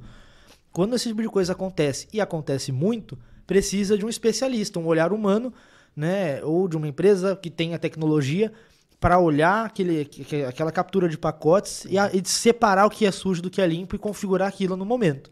Aí a gente tem isso. Então, quando você não tem né, é, uma capacidade de link, não tem dinheiro para investir né, bastante em DDoS, Aham, aham. ou você não tem uma empresa para cuidar disso tudo, aí você contrata a mitigação em nuvem, que é o que a gente faz. Mas tipo um giga. E você falou, vai, contratei um giga de você e tô recebendo um ataque de 20. você contrata a banda limpa, não o tamanho do ataque, entendeu? Pode ser também o tamanho do ataque, mas o jeito de se cobrar mitigação em nuvem. É, a empresa, ela- o principal geralmente é a quantidade de banda limpa que ela vai te entregar. A maioria. Loucura saber que a gente precisa de banda limpa, né, cara? É, Que é porque merda. assim, você, é, é, é como se fosse pega. é, um- imagina um coador de café. Né? Você tem um pó de café, você joga água, sai café. Uhum. Né? O coador ele vai filtrar para não descer o pó junto. A mitigação é isso. Você não está comprando o pó, que, que é, entre aspas, a sujeira. Você está comprando o tráfego limpo da gente. O tráfego pós-mitigado. Depois de a gente descartar o que é DDoS. Senão você teria que comprar 50 gigas. Aí dá na mesma. Você não precisa da gente. Você pode comprar um link qualquer. Então, quando o cara Tá. compra da gente, ele compra baseado no quanto que ele precisa usar. Igual qualquer operadora que ele vai contratar. Uhum. E aí a gente vai limpar o ataque DDoS para ele, né? No Uhum. nosso caso, a gente não tem limite mais de tráfego sujo, né? Então, independente do tamanho do ataque, a gente vai mitigar e vai devolver pro cara quanto ele precisar de banda limpa, quanto ele contratou da gente, Entendi. entendeu? Que doideira você vê que a gente precisa disso daí, né? De banda limpa é. e tal. E é, em relação. Vou falar um pouco sobre mineração de Bitcoin, cara. Hum. Eu ouvi falar que eles estavam utilizando hackers, hackers, hackers da internet.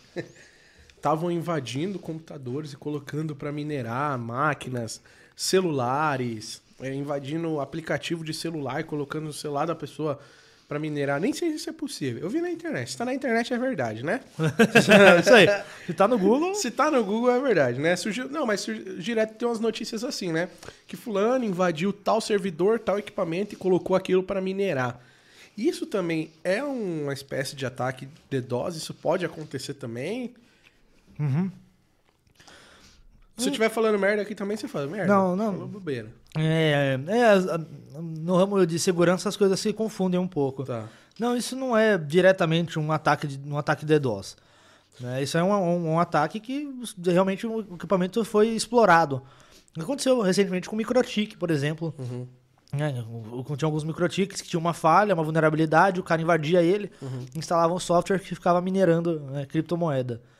Não é um DDoS no sentido literal, porque o objetivo do cara que fez isso não era deixar a tua rede fora do ar. O objetivo do cara que fez isso era usar o teu equipamento para minerar criptomoeda. Mas isso pode afetar o desempenho? Com certeza. Vai, vai. Ele, pode e certamente vai. né? Você tá gastando. Pô, você comprou um roteador para processar X.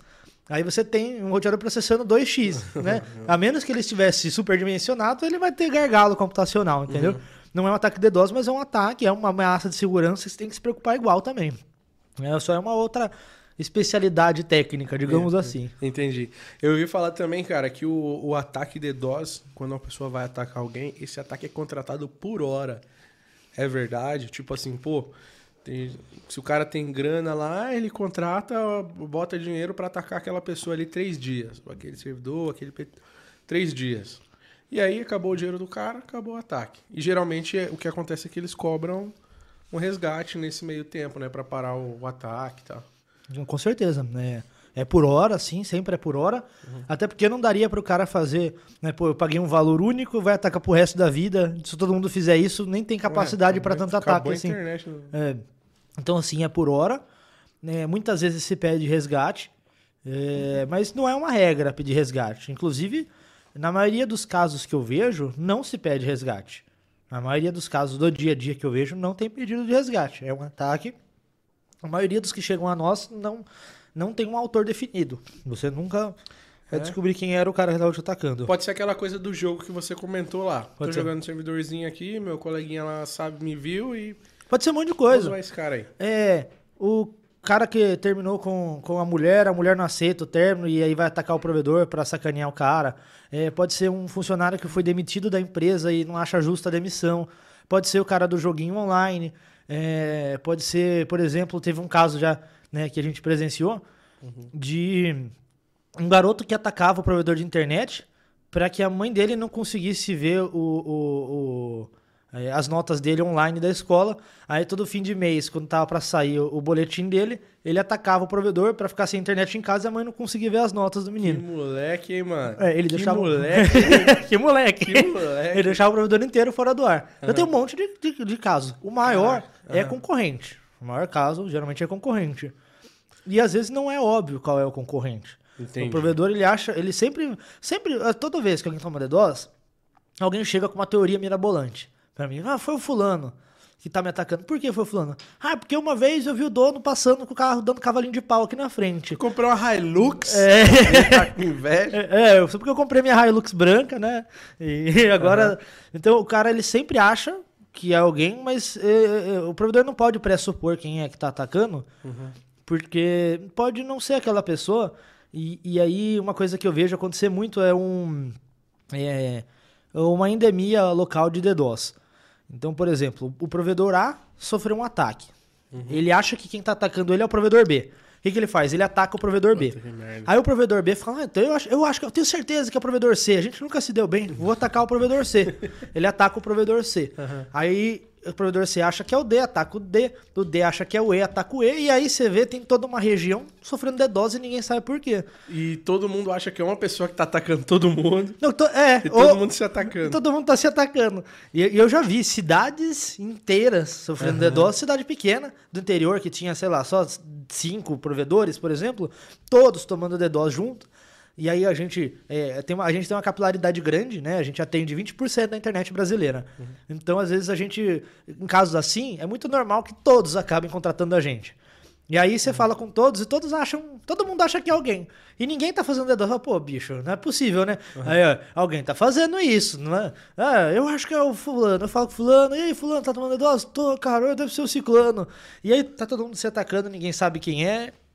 Então, assim, uma coisa que também não é produtiva é você é, se vingar de quem você acha que é. É, Eu até respeitaria você se vingar, não que eu concorde necessariamente, mas eu até respeitaria a decisão de você se vingar se você soubesse quem é. Mas você não sabe, você tá chutando quem você Uhum. Faz acha. ideia, né? Você não faz ideia, você não tem como saber.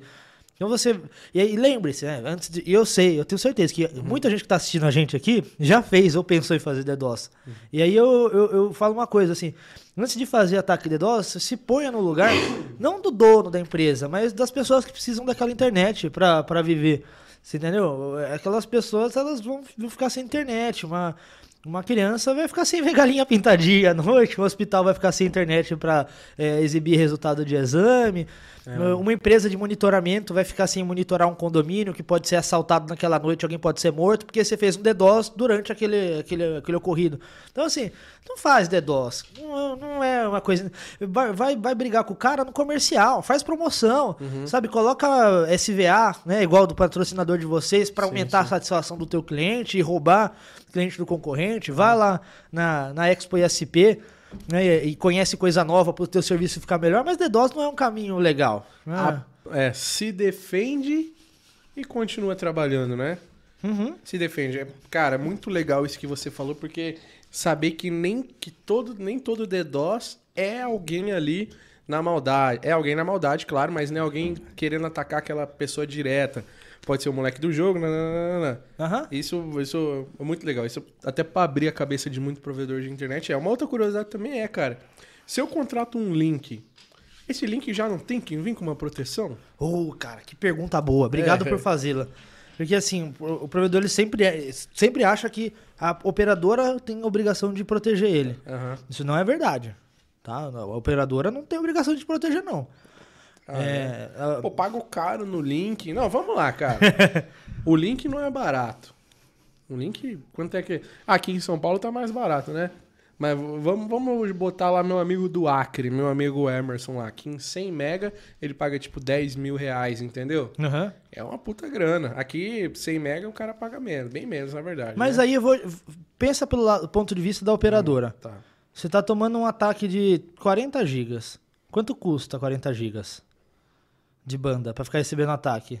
O que ele recebe do cliente não paga nem a banda pra receber o DDoS. Entendi. Então a operadora não tem obrigação. É, Entendi, até porque não é viável. Simplesmente. É igual você falar que o teu cliente, ah, meu cliente ele quer pagar meus 70 reais, mas ele quer receber 10 gigas. Não- não- a conta não fecha, né? Então, assim, primeiro, é, a conta não fecha. Segundo, é, a operadora, se ela não te prometeu isso, né? Se não tá no contrato, Aham. não tá na proposta comercial, não foi prometido, ela não tem obrigação. Existem operadoras que vendem o link já protegido. Mas aí é outra história. Ela te vendeu um link protegido. Igual a gente faz, né?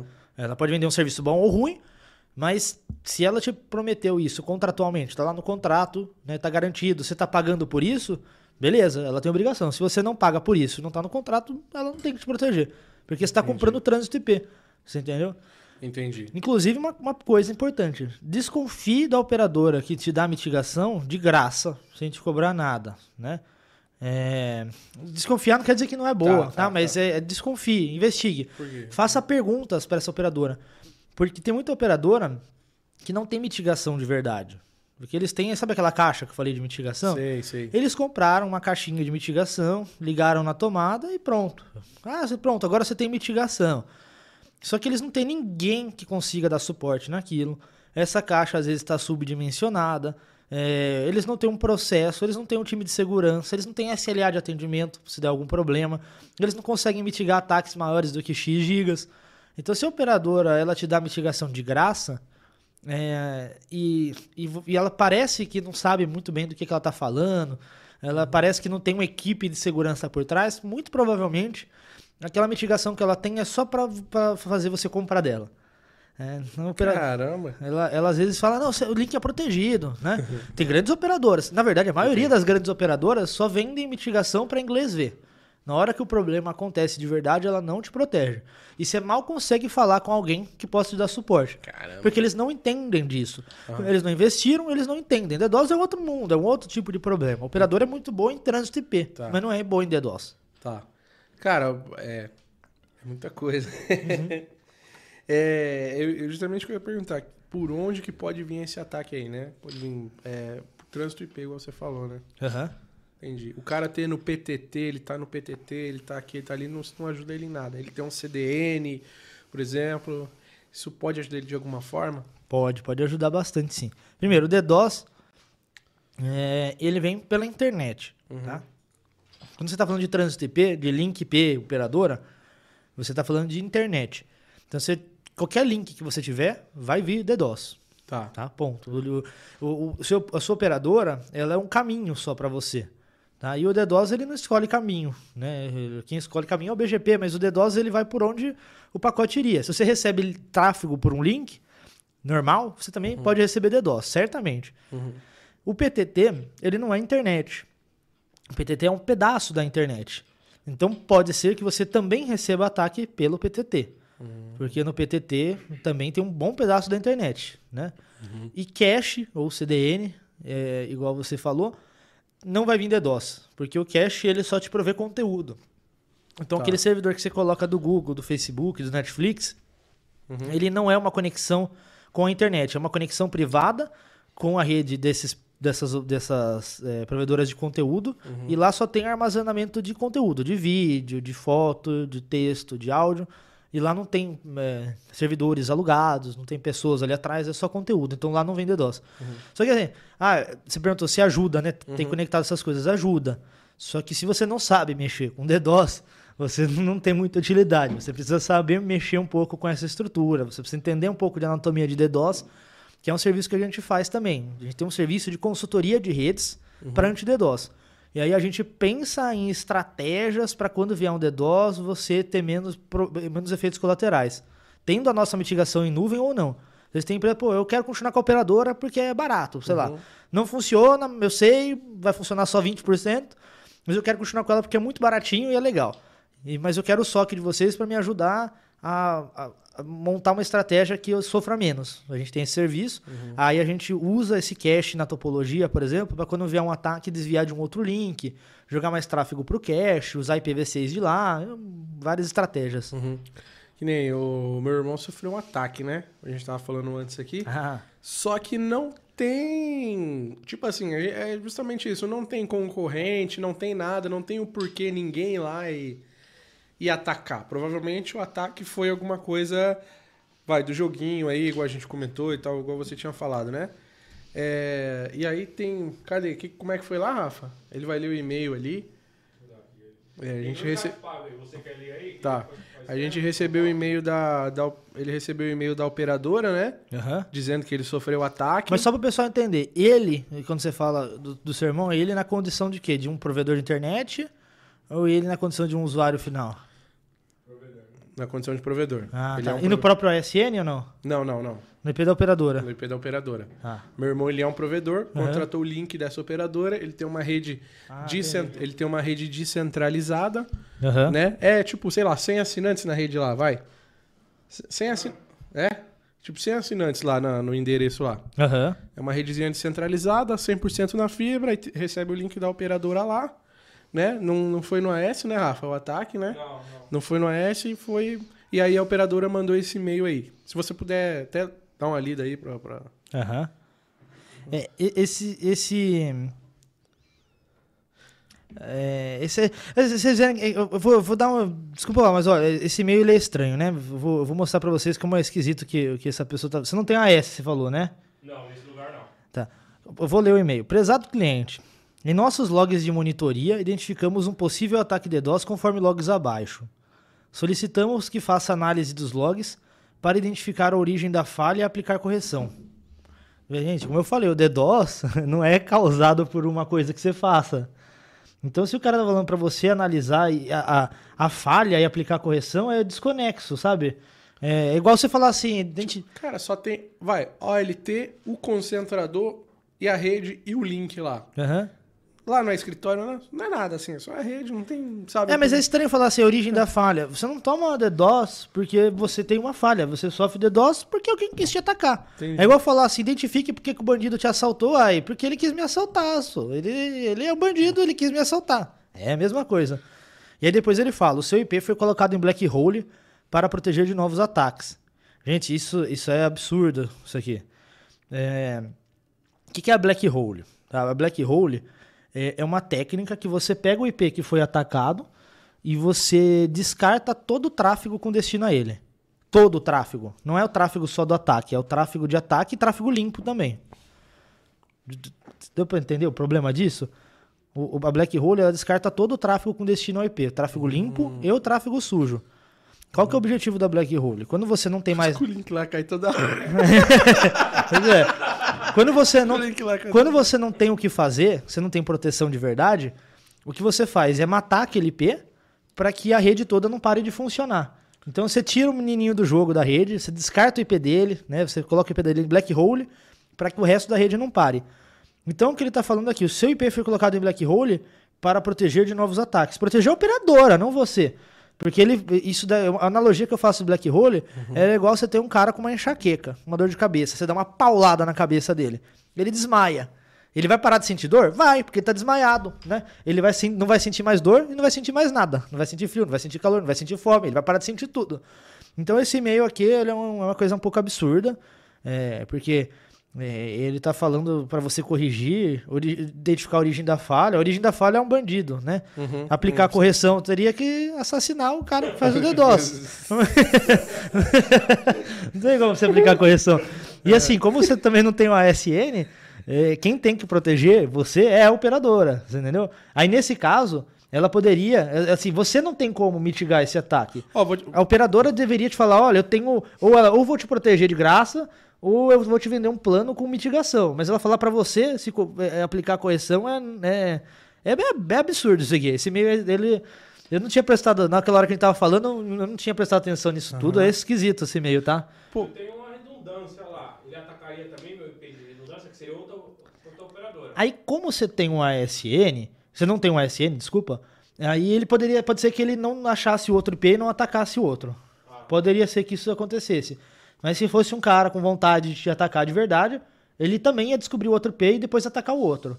Agora, se você é um ASN, não adianta você desligar o link 1 é, para parar de vir um ataque, porque aí vai entrar pelo link 2, entendeu? Mas, ele com o AS. é, A solução é contratar link sem falar seu AS. Não passa o AS, contrata só o link. não dá. Não, né? Não, porque ele precisa do teu AS para configurar, entendeu? Ah, mas a operadora não tem nada a ver com isso. A operadora, ela, ela é parte que pode ajudar no problema, mas ela não tem culpa nisso, nesse negócio. fazer uma pergunta então aí, ó. Você já me deixou curioso aqui, cara. Obrigado. Eu já li a pergunta aqui, André Dias, aqui, ó, do chat pago e o Murilo Borges também. Nossa. Ah, dois chat pagão Caramba. aqui, cara. Conheço os dois. tá- É? Ô, Manda mais aí, os galera. caras são bravos. Ajuda aí. É, a gente precisa comprar outra câmera ali agora.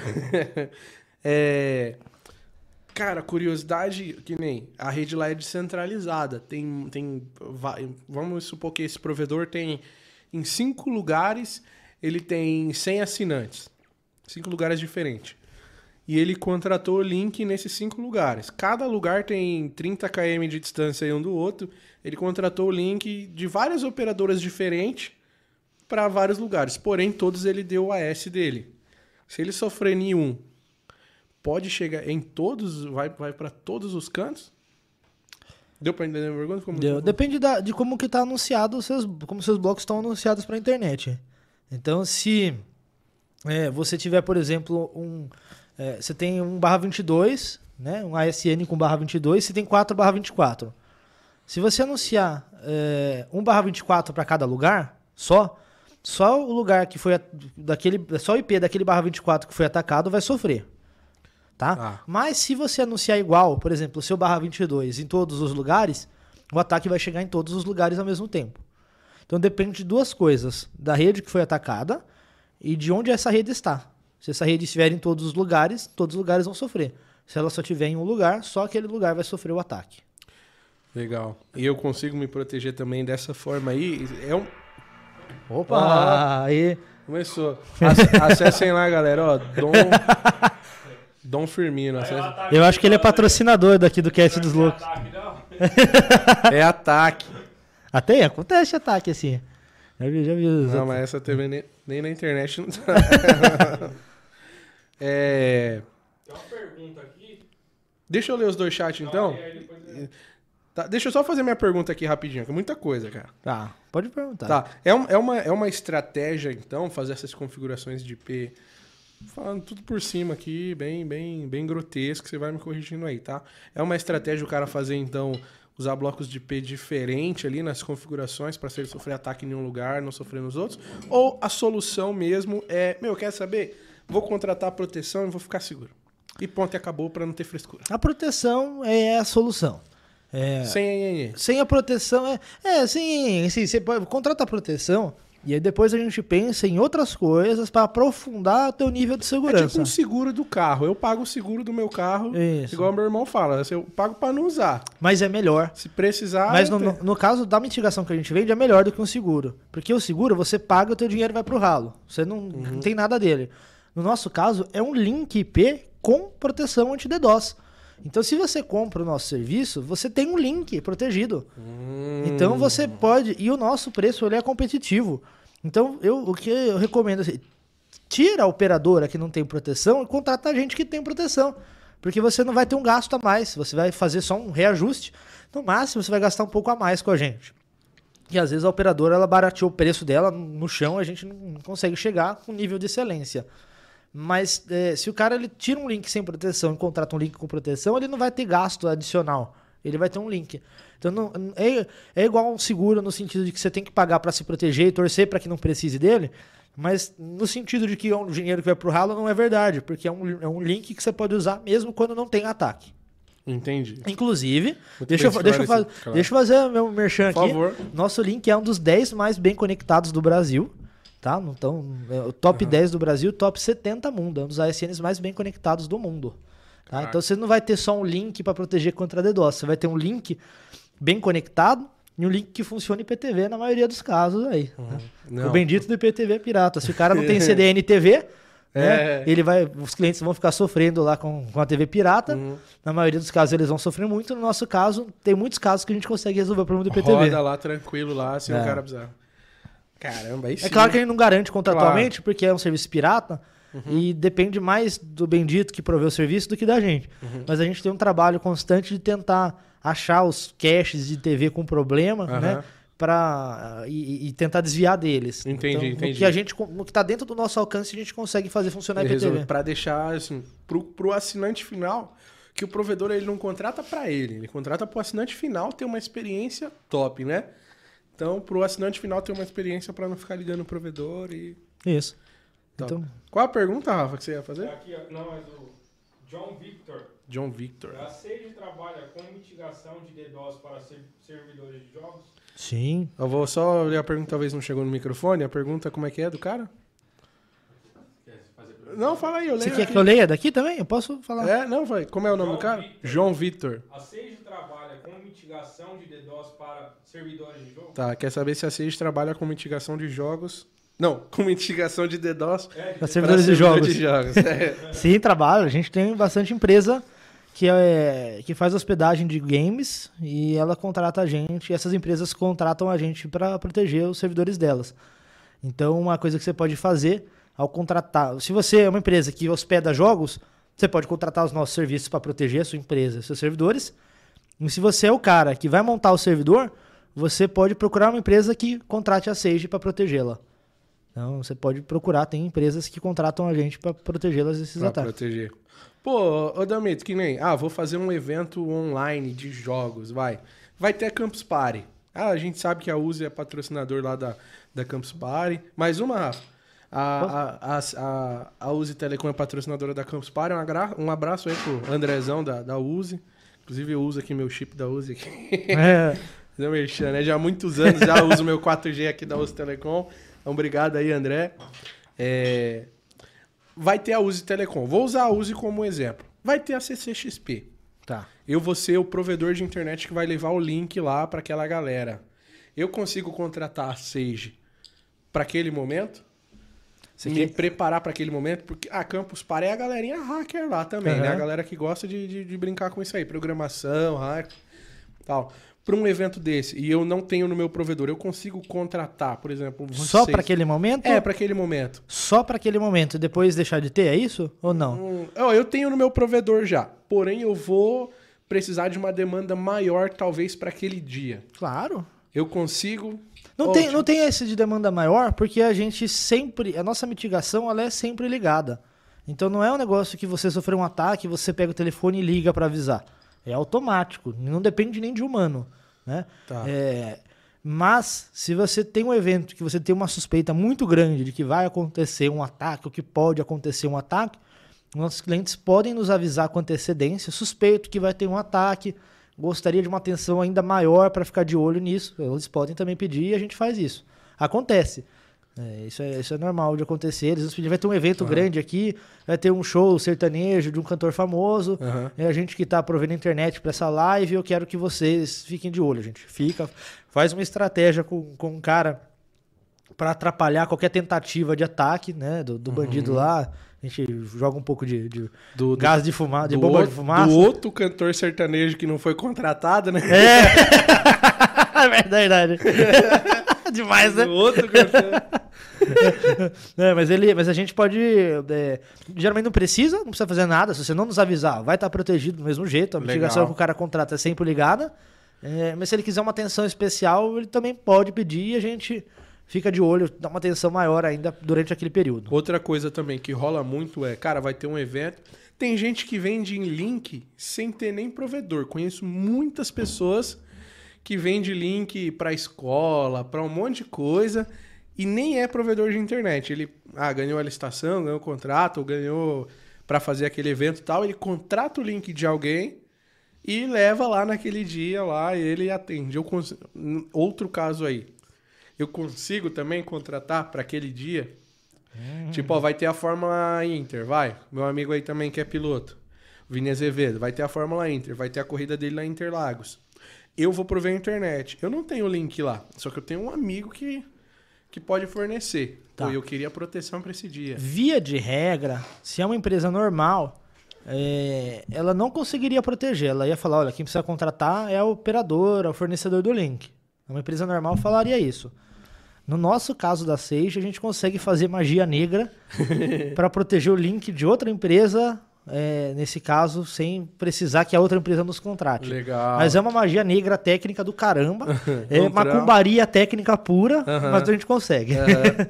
Não, até tipo, é, com outro provedor lá ciente e tal, eu vou contratar também uma proteção. Vou Tá ouvindo? Tá se ouvindo aí? Som, tô. É que eu dei uma chutada no fio. Ah, não, tá de boa. Tipo assim, vou falar pro outro provedor, ó, vou contratar uma proteção aqui por fora e tal. É, é, sim, mas é que geralmente dependeria desse outro provedor ajudar a gente a colocar proteção dentro da rede dele para Ah. proteger o seu link. né? É, o ideal é isso, é que o provedor contrate a gente. Entendi. Mas se não for uma possibilidade, não dá, o cara não quer mexer com isso, ele acha que o problema é meu. A gente pode fazer uma magia negra, por exemplo, né? É, Ah, não vou dar. Tá, tá, Vou tá. dar spoiler técnico, Não, não, mas, não. Mas dá, pra- dá pra saber, dá pra Dá. saber. Tá. Cara, uma coisa que ainda não entrou na minha cabeça é. Eu, eh, eu contratei um giga limpo de vocês e sofreu um ataque de 40. Tá. Como que esse 1 GB limpo vai? Ou vocês têm um negocinho lá que aí, se eu sofrer um ataque de 40, vai, vai segurar os 40 lá. Tipo, vou, vou ter 40, 41 de proteção, né? Não, Vai. Ou não, ou esse 1 GB limpo que eu tenho segura os 40. não é, que, é que são coisas diferentes. Só pra entender Você se, tem tipo assim, se eu não vou ter que gastar muito mais grana Não, não. contratar um de 40. Você não tem surpresinha na fatura. O que você paga por mês pra gente é o quanto de banda limpa você vai precisar depois do ataque. Tá? Então, se você, é, por exemplo, tem um contrata um link, um giga, um giga de link conosco, tá? A gente vai te entregar um giga de link. Se vier um ataque de 10 gigas, a gente vai limpar os 10 gigas e continuar te entregando um. Se você sofrer um ataque de 200, eu vou limpar os 200 e continuar te entregando um. É como se eu estivesse garantindo a proteção do seu 1 GB. Entendeu? Independente do tamanho do ataque. Então, independente do tamanho do ataque, eu não tô se não é, você não teria que contratar 41 GB, você tem que contratar 1 GB de tráfego depois da limpeza, você entendeu? É como se, por exemplo, Tô contratando a proteção, né? você está contratando a proteção, Legal, independente da quantidade de Legal. Eu- não, tô- isso é legal. é igual, por exemplo, você vai contratar uma faxineira. Você não Uhum. contrata ela de acordo com o tamanho da sujeira. Você vai contratar ela de acordo com o tamanho do- da tua casa, do Uhum. tamanho do espaço que ela vai ter que limpar. É isso. Então, independente se tiver muita ou pouca sujeira, a gente vai limpar. O que a gente vai garan- o que você vai pagar é lo- pelo tamanho, pela quantidade de banda que você precisa De banda limpa. de banda limpa. Esse é um tráfego, esse é um nome importante. Banda limpa e banda suja. Eu consigo contratar 100 megas dedicado e trabalhar só com banda limpa? Tipo assim, ah, minha demanda é 1 giga. Só que eu contratei só 100 megas ali dedicadinho e eu quero trabalhar só com banda limpa lá. Igual a sua que você falou, eu consigo? Como assim? Se sua demanda é 1 GB, Ah, você contratar 100 megas É, só? 100 megas. Ó, eu- eu- minha demanda é 1 giga. Eu tô usando lá, consumindo 1 giga. Tá. Porém, cara, eu, eu daquela operadora eu quero só 100 megas. Eu quero aquele 1 giga de você, porque eu sei que você tem a banda limpa. Aham. Entendeu? Então Sim. eu vou ter aqueles 100 megas só pra ter a coisa física, o fio, a internet chegando, sacou? Entendeu? O link chegando, porém é, o giga eu vou estar usando o seu, sacou? Não tá Ah, não? Não dá porque o, o- o- esse caminho da operadora... Você queria dizer, por exemplo, você tem 100 megas da operadora que chega ali no teu pop... É. E aí, E em cima um desse 100 giga. mega, você contrata um giga nosso. Não dá, porque tem que caber dentro desse cabo que ela te entrega, desse link que ela te entrega, tem que caber um giga. Entendi, e não cabe. entendi. Mas o que você pode fazer é contratar da gente mesmo, um trânsito. E onde que você pode pegar trânsito nosso? Você pode pegar em qualquer... Na maioria dos data centers grandes da Equinix, pode ser em PTT do Rio, São Paulo, eh, Fortaleza, Espírito Santo, todos esses lugares a gente tá. A gente não, não tem eh, fibra em todos os lugares, só Tá. alguns lugares que alguns parceiros nossos fazem última milha. Mas nesses grandes data centers e alguns PTTs no Brasil e no mundo, você pode pegar conosco lá e, e usar a capacidade. Pô, que legal, e aí eu já compro direto com você, então. É. Se, eu, se eu tiver acesso, vai, o PTT ali. É, tem muita empresa que tem mais de 10 gigas contratados conosco e usa a gente como trânsito principal. Que legal. E aí o cara eu já não tem um Sabia, Eu já não sabia disso. Eu achava que era só a questão da proteção mesmo. É, aí eu vou, vou- eu vou adiantar perguntas que as pessoas devem estar tendo na cabeça. Tá. Tá. E aí eu já vou. Eu vou ler o chat pago também da galera. Tem mais um? Eu vou adiantar a pergunta que o pessoal deve ter. Eu tenho um contrato com a minha operadora, eu não consigo trocar ela agora para colocar vocês. Eu tenho 2 gigas, né, Uhum. contratado com ela, consumo... Vamos arredondar sempre para um que é fácil, né? Uhum. Tenho 1 um, giga contratado, uso 800 megas, e eu não posso contratar mais 1 um giga de vocês, e também não posso cancelar com ela, porque eu estou no meio do contrato. O que, que eu posso fazer para não gastar tanto? Dá para você contratar é, um pouco menos do que você precisa conosco no modelo de 95 percentil, que é aquele trânsito sob demanda. Então você pode, por exemplo, contratar só 500 megas da gente, né? A gente vai deixar a porta aberta numa quantidade bem maior do que você precisa, sei lá, 5 gigas, por exemplo. É, e você só vai pagar pelos 500 megas todo mês. Se de um determinado mês você usar muito mais do que o que você contratou por muito tempo, né, que é o 95 percentil, trânsito sob demanda, aí naquele mês você paga o excedente. Nos outros meses você continua pagando menos. Entendi. Deu pra entender? Entendi, entendi. Então, o Tem cara- muitas operadoras que já fazem, né? Mais ou menos dessa forma. Ah, também. 95 percentil é uma coisa Aham. que devia ser obrigatória, né? Toda operadora, toda empresa que vende trânsito IP que se preze tem 95 percentil, tem sob demanda. A gente tem também. Essa é uma opção, né? Que você pode fazer também para conseguir ter a nossa proteção, né? E você não consegue cancelar o teu link para contratar a gente. Você pode contratar só um pedaço do que você precisa e usar sob demanda, quando pagar sob demanda no mês que precisar mais. Tem operadora que você já aconselhou o assinante a falar assim, ó, não precisa falar nome, claro. Meu, cancela o link desse cara aí. Para um Yes. provedor? É. Já, claro. Cancela Mas que, muito. é- que você só vai ter dor de cabeça. Pode ocorrer assim, ah, eu tenho o link, Muito. eu tenho o link, eu tenho o link com esse cara, mais 50 cara tem link com esse cara aqui. O fulano lá sofrer ataque lá na ponta lá e Oh. refletir em mim aqui na ponta. Ô, normal. Aí é- acontece, bem, bem comum mesmo. Uhum. Às vezes a operadora, ela, ela primeiro tem pouca capacidade de link. Então tem uma operadora. Que a gente, eu tô generalizando aqui, falando de operadora, para facilitar pro público, pro povão entender. É. O nome disso é upstream. Quem forne... ou, ou o provedor de trânsito, ou o ITP. Né? Operadora é um nome genérico, a gente chama todo mundo que vende link de operadora. Mas, o- às vezes a operadora ali é um cara pequeno também. E às vezes esse cara que está fornecendo trânsito para você, ele não tem uma capacidade grande ou não tem mitigação. Então, um outro provedor cliente dela sofre um ataque, esse ataque satura o link dessa operadora e gargala você também. Então, sim, é- isso acontece. Se a operadora não tem mitigação para ela, ou se ela não tem uma rede robusta para ela, os ataques dos clientes dela podem afetar você também. Entendi. Entendeu? É Entendi. bom, é bom você. é, tem uma. Tem, tem alguns critérios técnicos que você tem que ter na hora de contratar um trânsito IP. Né? Você tem que é, ver se ele é percentil, você tem que ver se aquela empresa tem mitigação de DOS, ainda que ela não proteja você, mas tem que ver se ela tem proteção de DOS para ela mesma, se ela tem a opção de mitigação de DOS, se ela tem suporte black hole, e investigar se aquela empresa parece séria, se ela tem um time de engenharia de verdade, se ela tem um time de segurança que se preze. Se ela não tem essas coisas, é bem provável que um ataque de um cliente afete outro cliente, sim. É, perguntas que o provedor deve fazer na hora de contratar o link, então, né? É, Tem um questionamento. Com certeza. Tem, um, um- tem duas coisas que eu recomendo sobre como escolher um trânsito IP. Tem uma palestra do Ayub no YouTube que ele deu numa semana de infraestrutura da internet, que ele fala como escolher um, um upstream, um trânsito IP. Lá ele ensina a metodologia técnica para você escolher um trânsito bom. O pessoal geralmente fala, ah, esse aqui é dois reais, esse é 1,90. Eu vou pegar o de 90.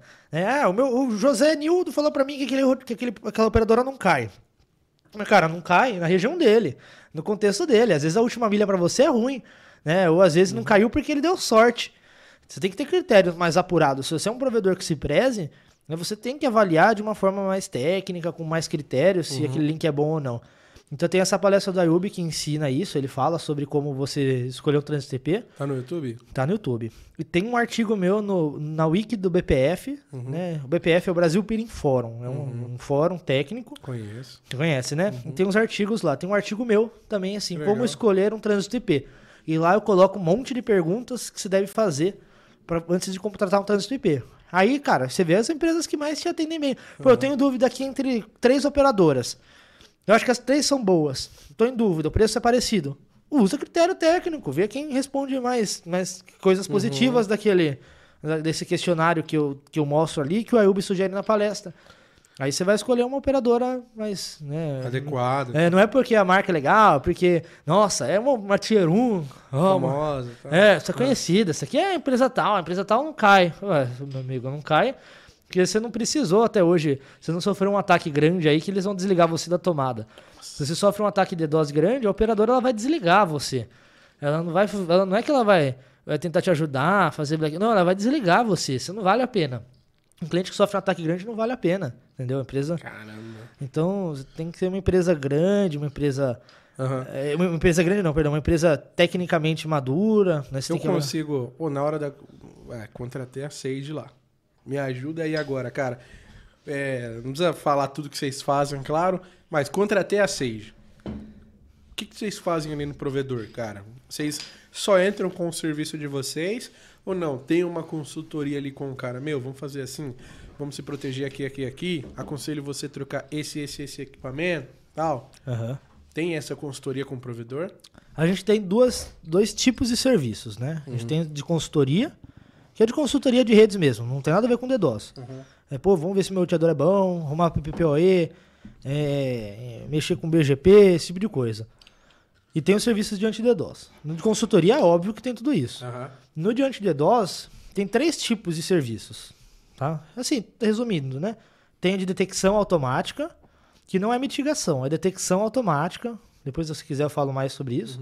Tem a mitigação em nuvem, que é o que eu falei um monte.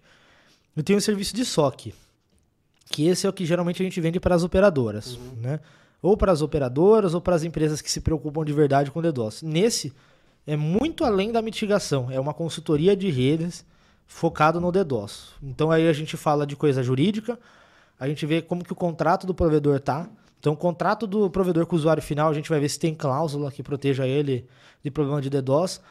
A gente conversa com o comercial do provedor para saber como que é, se eles se eles vendem para os da operadora, se eles vendem para os provedores aquele produto de anti-DDoS e se dá para eles venderem. A gente pode tratar de SVA, por exemplo, porque mitigação é um SVA. Você pode usar isso como um SVA também e ainda economizar com imposto.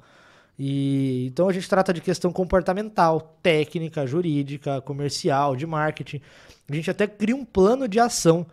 Quer ver um exemplo, um, um erro muito é, um, um erro grande que os provedores cometem quando sofrem ataque de DDoS é ficar em silêncio, né? não falar por que está fora. Se você não fala o que porque está fora, o cliente ele, ele vai achar que é porque seu link é ruim, é porque o cabo que você pôs na casa dele é, é porcaria, que o roteador é ruim. Ele não entende o que está acontecendo. Então, uma coisa, imediatamente, sofreu um ataque de DDoS, você tem que postar muito rápido nas redes sociais. Estamos sendo vítimas de um ataque de negação de serviço cometido por hackers. Já acionamos a polícia e contratamos uma empresa especializada em segurança para ajudar a gente a restabelecer os serviços. Mas vai fazer isso durante uma crise. Você não consegue pensar. Então você tem que ter um plano de ação pronto para que, se uma indisponibilidade acontecer, uhum. você já lançar rápido uma, uma, uma mensagem nas redes sociais para os clientes falando disso. E nesse serviço de SOC a gente faz isso. A gente ajuda o time de marketing da empresa a criar esse plano de comunicação. Para passar de forma adequada lá para o é. assinante final. Porque o assinante final também não pensar que, tipo, pô, esse provedor que eu tô é ruim. É, é exato. É. Então, é, é, assim, o serviço de SOC é uma consultoria muito completa de, do que diante de DOS. Não é só para limpar o ataque. Porque limpar uhum. o ataque tem outras empresas que fazem. Mal, mas fazem. Né? Mas é, pensar no ataque de DOS com uma visão 360 é, é outra história. Né? O que, que o teu suporte de nível 1 deve falar para os clientes quando estiver fora? Que é um ataque ou que não é? Será que deve falar? Quanto tempo ele diz que, que vai voltar à internet? O que, que o marketing vai postar nas redes sociais? Que, entendeu? Então, esse, a gente uhum. faz, tem, a gente trabalha nisso, mas não tem. Esse serviço é só a gente que faz, não existe outra empresa no mundo. Legal. Bom, mas é, ataque de DOS não tem nada a ver com roubar dados, não, né? Não. O cara atacou, é só pra, pra me lascar ele mesmo, né? Pra travar o meu, meu link, né? Sim. Não, não, não... Existem em, em, em, outros cenários fora de SP é, campanhas de, de ataques hackers e que tem um objetivo maior, como por exemplo roubar informações e aí eles começam, por exemplo, indisponibilizando, fazendo um ataque de DOS contra um pedaço da rede, para distrair a atenção dos administradores de rede e eles depois invadirem outro sistema. Isso acontece em outros contextos. Uhum. Né? Então o cara faz o DDoS com o objetivo de distrair a atenção de alguém para roubar dados de um outro sistema. Mas isso é em outros contextos. No contexto de provedor, não tem nenhuma informação muito relevante a se roubar. Tá. Até tem, mas não é muito. Uhum. O maior bem do provedor é a disponibilidade na internet. Então a maior coisa que você pode roubar é a disponibilidade dele. Entendi. Diferente de uma empresa de hospedagem, de um, de um banco. Aí uhum. sim existem esses ataques para roubar dados. E o DDoS é um pedaço disso. O cara ataca é, e durante a disponibilidade, quando a empresa está lá desesperada, entender o que está acontecendo, outro cara vem, acha uma outra vulnerabilidade né, e, e rouba. Entendi. É importante o cara ter, o provedor ter um. É que já, na, na verdade ele já tem, né? Contratando vocês, aí ele já tem essa segurança. Mas a pergunta é: ter um técnico treinado dentro do provedor para detectar isso, cara, estamos sofrendo um ataque agora. Ou contratei a Sage, não, a Sage vai me informar se eu tô sofrendo um ataque. Não, tem que ter. É. Ele não, não é necessariamente um técnico. No mínimo, tá? o ideal é que a empresa tenha um sistema de detecção automática de ataques. Tá? Uhum. Tem que ter. É obrigatório. Não, não tem por que não ter. A detecção é muito mais barata do que a mitigação em nuvem. Né? E é obrigatório ter. Não tem como não ter. É, uhum. É, e aí, além disso, é ideal que. Apita no Telegram dele lá. Apita no Telegram. É, pode avisar o cara por e-mail. Se ele usa um chat interno, dá para mandar lá. Uhum, uhum. É, e isso é o mínimo que ele tem que ter. Uma detecção, uma nuvem é muito importante. E agora o técnico não precisa ter uma capacitação específica contra DDoS, porque não tem, não existe um curso de tá. anti-DDoS.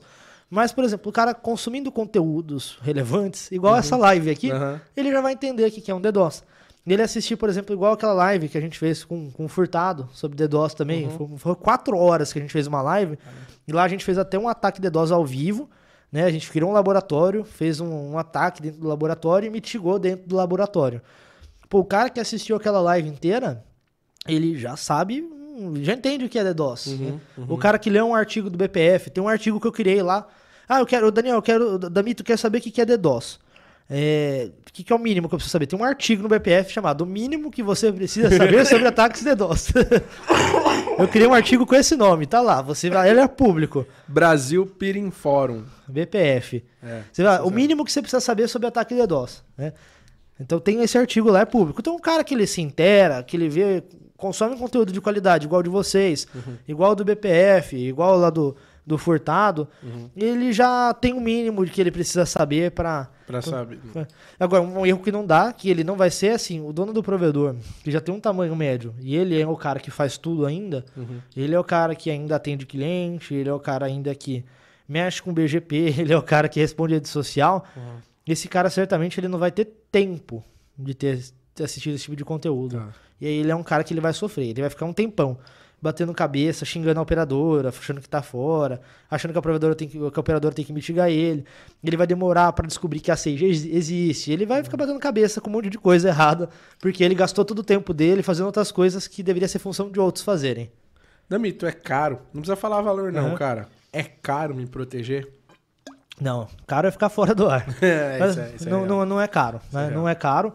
Assim, é igual um seguro de um carro, né? Agora nesse sentido é igual um Uhum. Aham, seguro. aham. É, é um investimento que você vai fazer e obviamente você vai ter relevância, né? Uhum. Mas é, ele não, não é caro, é uma coisa que todo provedor consegue contratar, tanto que sempre que sofre DDoS nos contratam, né? Então dá.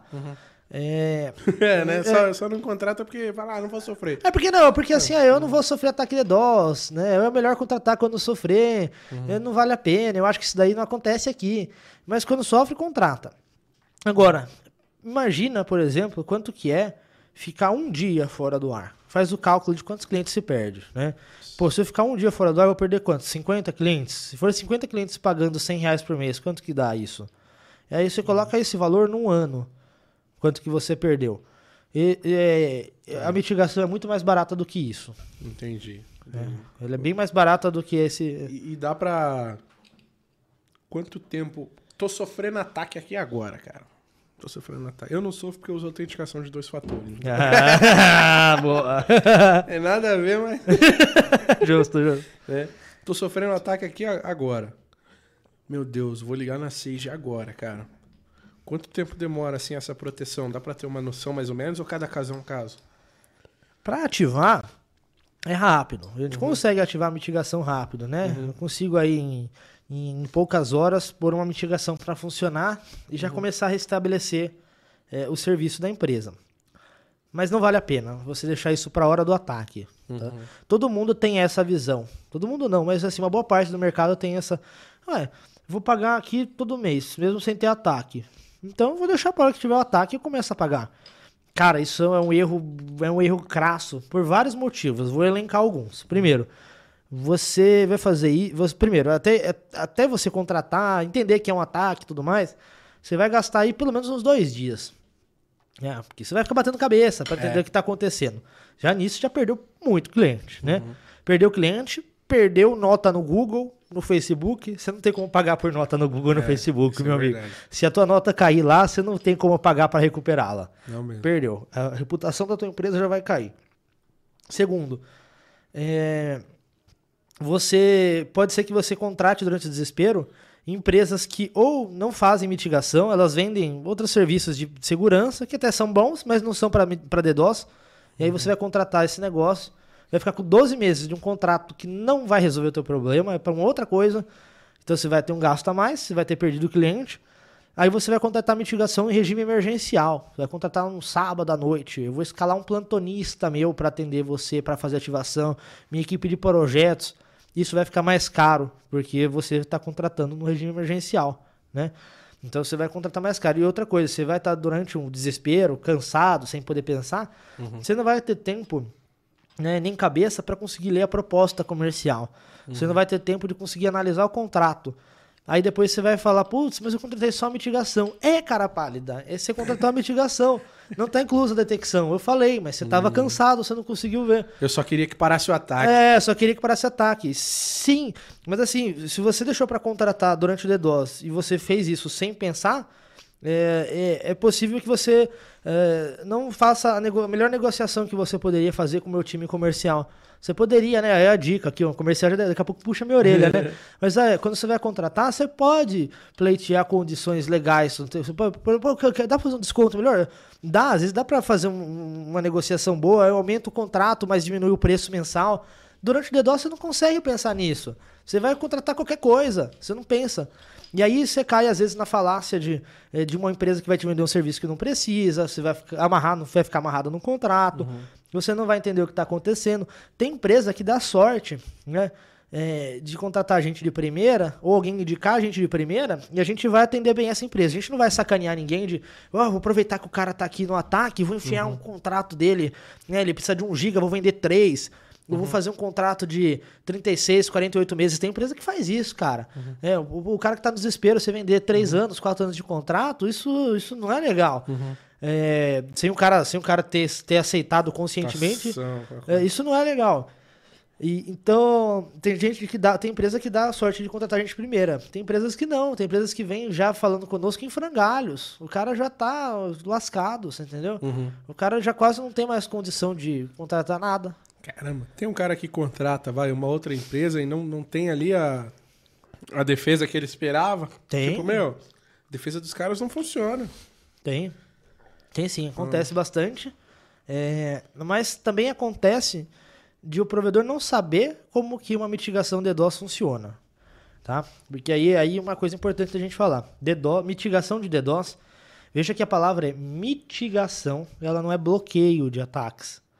Então a mitigação ela não vai é, bloquear o ataque, tudo vai voltar 100% igual estava antes. né? Não é um botão que a gente aperta que o ataque para. É Uma coisa muito mais complexa e sofisticada. A gente tem uma indústria de hackers que desenvolvem ataques complexos, né? Então é igual, por exemplo, o câncer. A gente tem tratamento para o câncer, né? A pessoa não morre mais, né? De muitos cânceres, por exemplo, porque existe tratamento. O DDoS é assim também. É, só que o tratamento, ele às vezes ele pode ser um pouco amargo. Se o ataque ele é muito complexo, ele pode trazer efeitos colaterais para a rede no começo, entendeu? Então, durante o- um, um começo de uma crise de um ataque DDoS, a gente ainda não conhece o perfil de tráfego da rede dos nossos clientes. A gente não sabe exatamente qual é o, o padrão de tráfego de banda limpa, o que aqueles clientes consomem. E aí os nossos sistemas ainda não estão totalmente treinados para discernir o tráfego sujo do limpo. E nesse começo pode ter efeito colateral. E esse efeito colateral, o cara que está ali desesperado, né, que está no sufoco, ele confunde isso com não funcionar. E veja a diferença. Não estar funcionando o Facebook não quer dizer que a internet está fora do ar. Quer dizer que você está com um problema, entendeu? Então, às vezes, o cliente ele, ele tem a expectativa, pô, eu contratei a mitigação e, e, e aí o Facebook não está abrindo. Tá, calma, vamos lá. A mitigação, ela resolveu o DDoS. A rede voltou a funcionar, não voltou? Voltou. Ok. Agora a gente tem um problema, é o Facebook. Vamos resolver o problema do Facebook.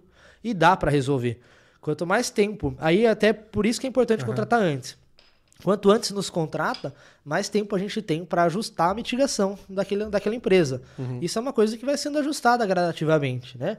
Tem vendedor que vende o sonho, vende uma ilusão de uma mitigação, que se aperta um botão e tá tudo resolvido. É mentira, bullshit, isso não existe, tá? Uhum. O cara, ah, aperta, é, é que a nossa mitigação é instalada instantaneamente, que não tem nenhum efeito. É mentira, cara. Isso é igual papo de coach, isso daí é, é, cura milagrosa, não tem, não existe isso. tá? Existe mitigação de DDoS, que é diminuir efeito colateral. Quando existem problemas, a gente resolve os problemas, a gente resolve rápido, e são poucos os problemas, mas eles acontecem. E o cara não pode confundir ter um problema com não estar funcionando, porque o objetivo da mitigação, que está em todo lugar, né, tô falando aqui, tem no contrato, tem em todo lugar, é diminuir os impactos do ataque ao, ao máximo possível. Né? Clientes que estão conosco há muito tempo, eles já nem sabem que sofreram um ataque, eles nem percebem que tiveram um ataque de DDoS.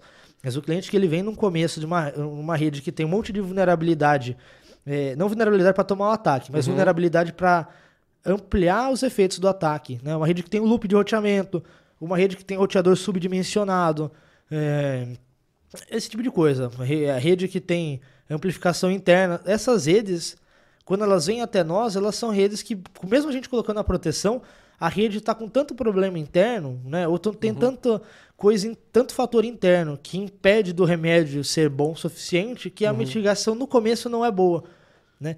Então, às vezes, o paciente é fraco demais para o remédio. Entendi. Entendeu? E aí a gente faz um trabalho com esse cara também de explicar, olha, a gente achou um loop de roteamento, você precisa corrigir esse loop. Aí o cara resolve o loop. Pô, agora a gente viu que esse teu roteador aqui, ele tá subdimensionado. Você tem 100 megas, o roteador tá dimensionado para 99, meu amigo. É, tá, é, então, perdão. você tem 100 megas, o roteador está dimensionado para 101 megas. Esse, você precisa aumentar esse roteador, ele está no limite dele, né? Um ataque de DOS ele já não resiste. E aí a gente vai tendo esse trabalho de explicar para o cara como resolver. E 100% dos nossos clientes que fazem o que a gente sugere né, durante a mitigação tem o seu problema resolvido. Tenho, resumindo aqui, ó, outra pergunta. A gente está falando de, de roteador, NE e tal. Tenho várias 1036. Consigo também contratar proteção? Consegue. Legal. Se elas estiverem O bem. provedor tem microtik e tal. Tem, não- tem. Ainda não, não tem a condição, né, de comprar um NE.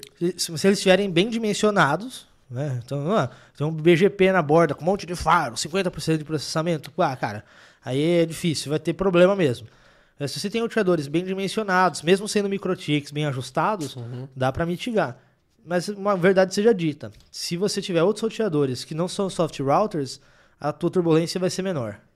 Entendi. Você entendeu? Você, Entendi. com microtik, a gente vai mitigar. Tá. Mas se forem outros roteadores que não são software routers, software-based routers, tua turbulência vai ser menor. Vai ser mais tranquilo. É, entendeu? Turbulência vai ter. Você? Tá, É, você tá andando no mar, bicho. Você, você pegou uma Aham. tempestade, você vai ter turbulência. A questão é como é que teu, qual é o teu O barco. impacto do negócio, né? É. Entendeu? D2 é um outro mundo, cara. Deixa eu ler o chat pago aqui da galera. O Murilo Borges, né? Um Oh. monstro esse Damito. Aula sobre DDoS. Cara, Murilo, esse é um cara muito bravo. Ele presta consultoria de redes numa empresa parceira nossa. Um Nossa, cara, é? a gente gosta muito aí, um cara muito bom. Murilo Borges. Valeu, Murilão, pelo chat pago, irmão. O André Dias, ó. É...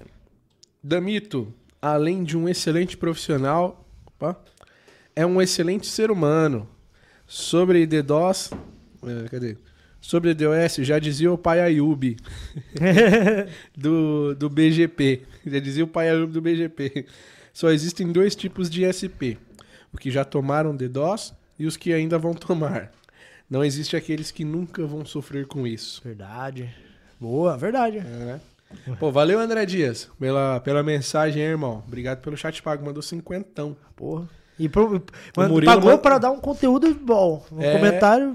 Obrigado. E o Murilo mandou. Ô, vou te trazer. Quer vir todo dia aqui? Pô, só chat pago aqui, cara. eu, eu já, já aceito. Já, tá aceito Aí, já. né? O Murilo Borges ele mandou R$ 54,90. Oh, É, também. Valeu aí, cara. O Wagner Souza mandou cincão. oh. E ele fez a pergunta que eu. Ah, não, é outra pergunta. Você consegue entregar. Wagner Souza mandou cincão. Você consegue entregar o link filtrado em qualquer lugar? Sim, boa pergunta. Conseguimos. É, pode ser em qualquer lugar que a gente tenha conexão. Se não tiver, a gente pode fazer por VPN.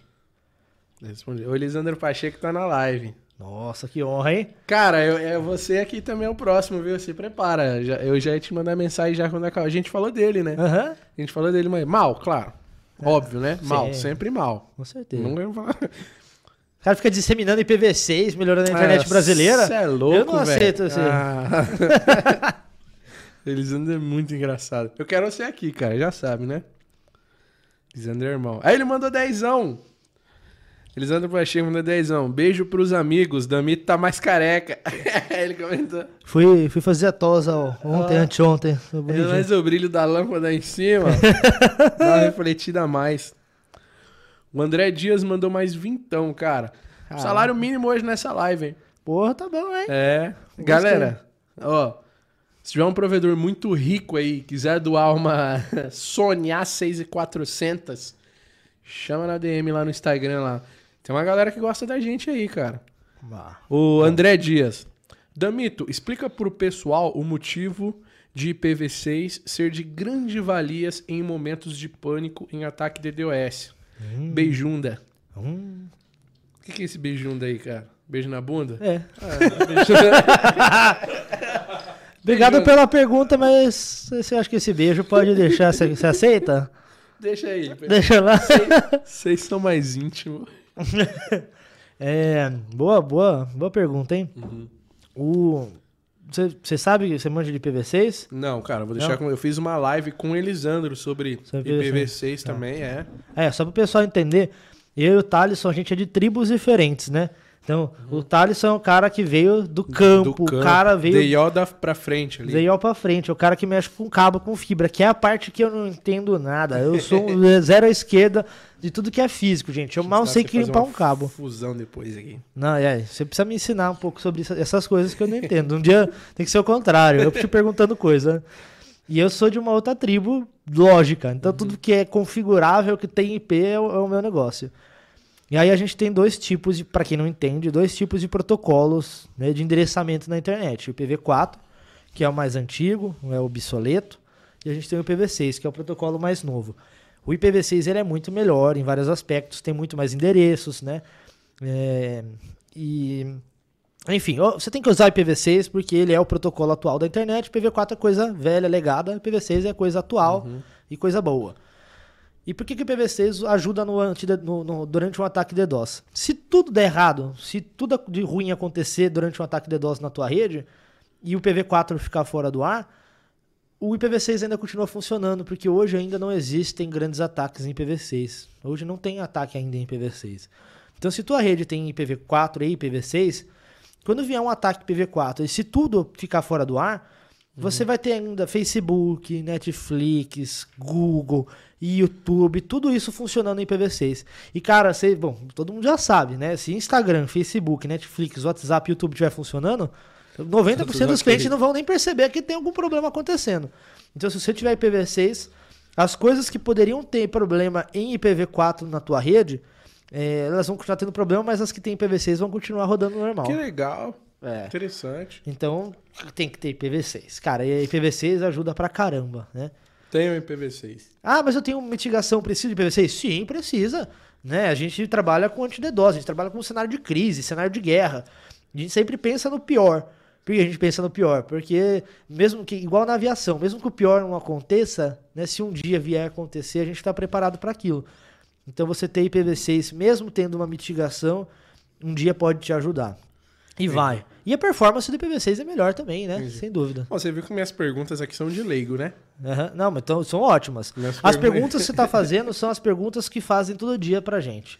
Então essa live vai ajudar muita gente a entender sobre isso. Então aqui vai mais um. Vai lá, manda ver.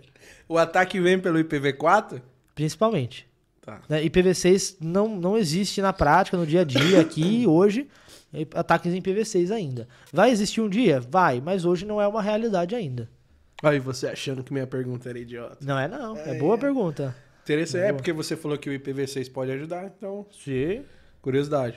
Com certeza. O Elisandro Pacheco mandou mais dezão, cara. Comentou: a Sage é a empresa mais séria de mitigação no Brasil. Cara, eu vi isso do Pacheco, ó, é, é um orgulho grande pra É, gente. Obrigado ó, aí. E o Solustick tá aqui também, Rodrigo Meirelles, cara. Outro cara, outro cara te foda. amo, irmão. A gente ama aqui, Rodrigo Meirelles. Falei, falamos deles também mais Falamos cedo. dele também mais cedo. Mal, claro. Sempre mal. Sim. O, ó, o outro cara aqui, ó. Vendo ataque de DOS. Que? Faz isso não. O, o cara aqui, Mil, Mil Net Networks, comentou, vendo ataque de DOS. Mandou dezão. O cara mandou chat falando que vende Tá bom. ataque. Ah, tá bom. Ah, mano. O, o Marconi. Ah, não, não vou falar desse cara, não. É. Ela sabe o que eu tô falando, né? Não, mas não é do Marconi, né? Só pra o pessoal entender. Você não vai David falar do que ele tá Marconi é falando, né? É, é, é. Isso. Tá me dando falar do cidadão lá, mas não. Não, não, não. É bom Ou- uma outra hora a gente. Não é bom dar ibope pra coisa ruim, você quer é, dizer, né? cara. É. Entendeu? Exatamente. Mas a galera tá no chat aqui, tá, tá acompanhando. Legal. O Evandro Alves. Fala da importância de se manter um serviço DNS próprio durante um ataque. E divulga meu artigo aí, Evandro Alves. Ah, que legal. Ô, Evandro, coloca o teu artigo aqui pra gente no- nos comentários. Dá pra pôr, né, pro pessoal? Dá, dá, dá. Dá pra pôr O Evandro link. fez um artigo muito bom. Se vocês quiserem, também tem lá no meu LinkedIn sobre DNS. Como é que tá seu LinkedIn lá, galera? Daniel Damito. Daniel Damito. Não tem, não tem outro, Daniel Damito. Eu compartilhei esses dias, o Evandro fez um baita de um artigo. Eu, eu vou explicar na teoria. Se vocês quiserem saber na prática como fazer, o Evandro ensina no artigo dele e tem lá no meu LinkedIn. É, lembra, vocês devem lembrar daquele ataque, vocês devem lembrar daquele ataque que eu falei de amplificação, de reflexão, né? E nesses ataques de reflexão, DNS públicos, como o do Google, por exemplo, também são usados para te atacar. Ah, nossa, mas é o Google? É, o Google também, né? 888, né? O 8.8.8.8 também é usado para te atacar. O 1.1.1.1 também é usado para te atacar. Então, assim, primeira coisa, né?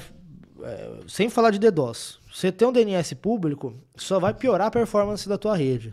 Tá? Então, você não deve usar um DNS público em nenhuma circunstância, porque o DNS local ele sempre vai responder as tuas consultas mais rápido e ele também vai melhorar a escolha dos servidores de conteúdo mais próximos do provedor. Então, só, só, só por, mesmo sem DDoS, se você usar 8.8.8.8 na tua rede, você vai assistir vídeo do YouTube com qualidade menor, vai fazer download de conteúdos do Instagram mais devagar, né? Então você não deve usar DNS público no teu provedor em nenhuma circunstância, ponto, ok?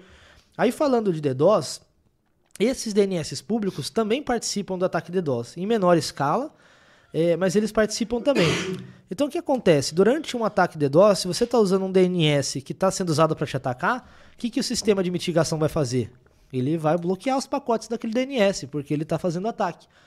Então, é, o, o, no final das contas, um, o serviço mais importante que você vende para o teu assinante é o DNS. Se você não tiver um DNS próprio no teu provedor, se só o DNS, que é uma coisa muito barata, muito fácil, muito simples, que o Lisandro ensina em um monte de artigo, treinamento e curso dele, você vai ficar fora do ar só por causa do DNS. Então você tem que ter um DNS próprio para que durante um ataque de DDoS de DNS é, você não pare de funcionar. Às vezes você tem uma mitigação limpando um ataque gigante de 297 gigas, né? Super complexo. Aí só que você está usando o DNS do Google, 8.8.8.8. E aí, como ele está participando do ataque DDoS, a gente vai mitigar esse ataque DDoS, o DNS para de funcionar, a rede inteira fica do ar, fica fora do ar por causa de uma bobeira, de um, é, de um serviço que é super fácil de você instalar sozinho, se você aprendeu no treinamento lá do, da, da, é, da Next Hop, do Elisandro, ou uma coisa muito simples que você poderia é contratar da gente para implementar para você também, entendeu? Uhum, uhum. Então é essa a importância. Obrigado, Onde é que tá o artigo dele mesmo? Hã? Onde é que tá o artigo dele? E eu não sei onde é, eu não lembro exatamente onde o Evandro postou, mas eu lembro que tá no meu LinkedIn. Tá. né? Então, é, é, meu LinkedIn é Daniel Damito. Numa das minhas últimas postagens está lá o artigo do, do Evandro. E também o Evandro vai deixar no comentário do YouTube aqui para facilitar a nossa vida. Ajuda aí, Evandro. Manda aí, manda aí, manda aí. Bom, cadê aqui? O Elisandro, acabou as mensagens do Elisandro também. Quero o Elisandro aqui, acabou as mensagens do Marconi também. Uma galera aqui da hora comentou aqui. E o Milnet tá comentando aqui ainda, cara. Vai mandando um chat paga Dá, aí. dá pra gente fazer uma pausinha rápida? Foi Claro. ao banheiro? Coisa Claro, rápida. claro, claro. Vai lendo aí que eu vou, vou comentando com a galera aqui. Vai lá, três minutinhos então. Tá, tá. Fica à vontade, vai lá. Galera, enquanto o Damito vai ali na, na- no banheiro, manda algumas perguntas aí, tá bom? Pra mim fazer pra ele aqui. Pra gente poder também finalizar, que já é, a gente já tá duas horas aqui em live, né? Um assunto bem legal, muita gente comentando, muita gente participando. Tô até com a voz. Acho que a dele. Não, acabou a dele, é. Tô até com a voz. Cadê o. O Marconi? Marconi falou. Falou não, né? Eu já tô pedindo. Marconi, doa uma Sony A6400 pra gente aí. Galera, de- deixa eu te falar de um serviço nosso. Que é o Canva. Ah, e é legal, hein? o BIS. Que é o Canva para provedores. Você, provedor de internet, que tem problema com marketing no seu provedor de internet, nós temos o Canva para provedores. O que que é o Canva para provedores? É um acervo com mais de 50, mais de 70 já hoje, na verdade, artes prontas para você utilizar no seu provedor. Só para você ir e colocar a sua logo. Tô tossindo, galera, desculpa. É, são mais de 70 artes prontas só para você ir colocar a sua logo. As artes são tops, feitas por uma profissional de designer, a Ingrid. Salve, Ingrid. E, cara, custa só. Quanto? 59? Alguma coisinha assim, né? Menos de 70 reais. Tipo assim, hoje, uma arte com um profissional de designer custa no mínimo 50 pila. 50, 60 pila. Uma arte top. Lá você vai ter mais de 70 artes E assim, toda data comemorativa, igual teve Dia dos Namorados, a gente subiu 10 novas artes. Teve Dia das Mães, teve Carnaval, a gente subiu 10 novas artes. Acho que teve Dia das Mães, ela subiu também mais 10 novas artes. Então, todo feriado a gente vai atualizar com novas artes. Hã? 60, 67? 67. 67, né? 67 reais. Então, todo feriado a gente vai adicionar é, novas artes. Então, mas já tem muita arte para você usar lá no seu dia a dia, muita arte para você interagir com o seu assinante final. E aí é só vocês utilizando, só ir botar a sua logo. Mas se você quiser pagar caro, a gente também faz esse serviço aí para você de tomar conta do seu Instagram, do seu Facebook, do seu LinkedIn, das suas mídias sociais, cria um site para você. É só você seguir a nossa agência, chama Agência TES. Pode abrir lá no, no Instagram, segue exclusivamente no Instagram lá, Agência TES, ou TES Agência, você vai achar lá, tá? Você pode seguir a gente lá, ou comprar o Canva, que tá aí na descrição, mano. É só 67 conto. Você vai ter todas essas artes só para você ir colocar a sua logo. E é facinho, você pode colocar seu filho, sua filha, você mesmo, algum funcionário, algum atendente, tem um cliente para fazer para você, entendeu? De tão fácil que é, tá? O link tá na descrição do vídeo aí. Voltei. Chegou mais cerveja, ó. Chegou mais cerveja. Você não toma não, Thales?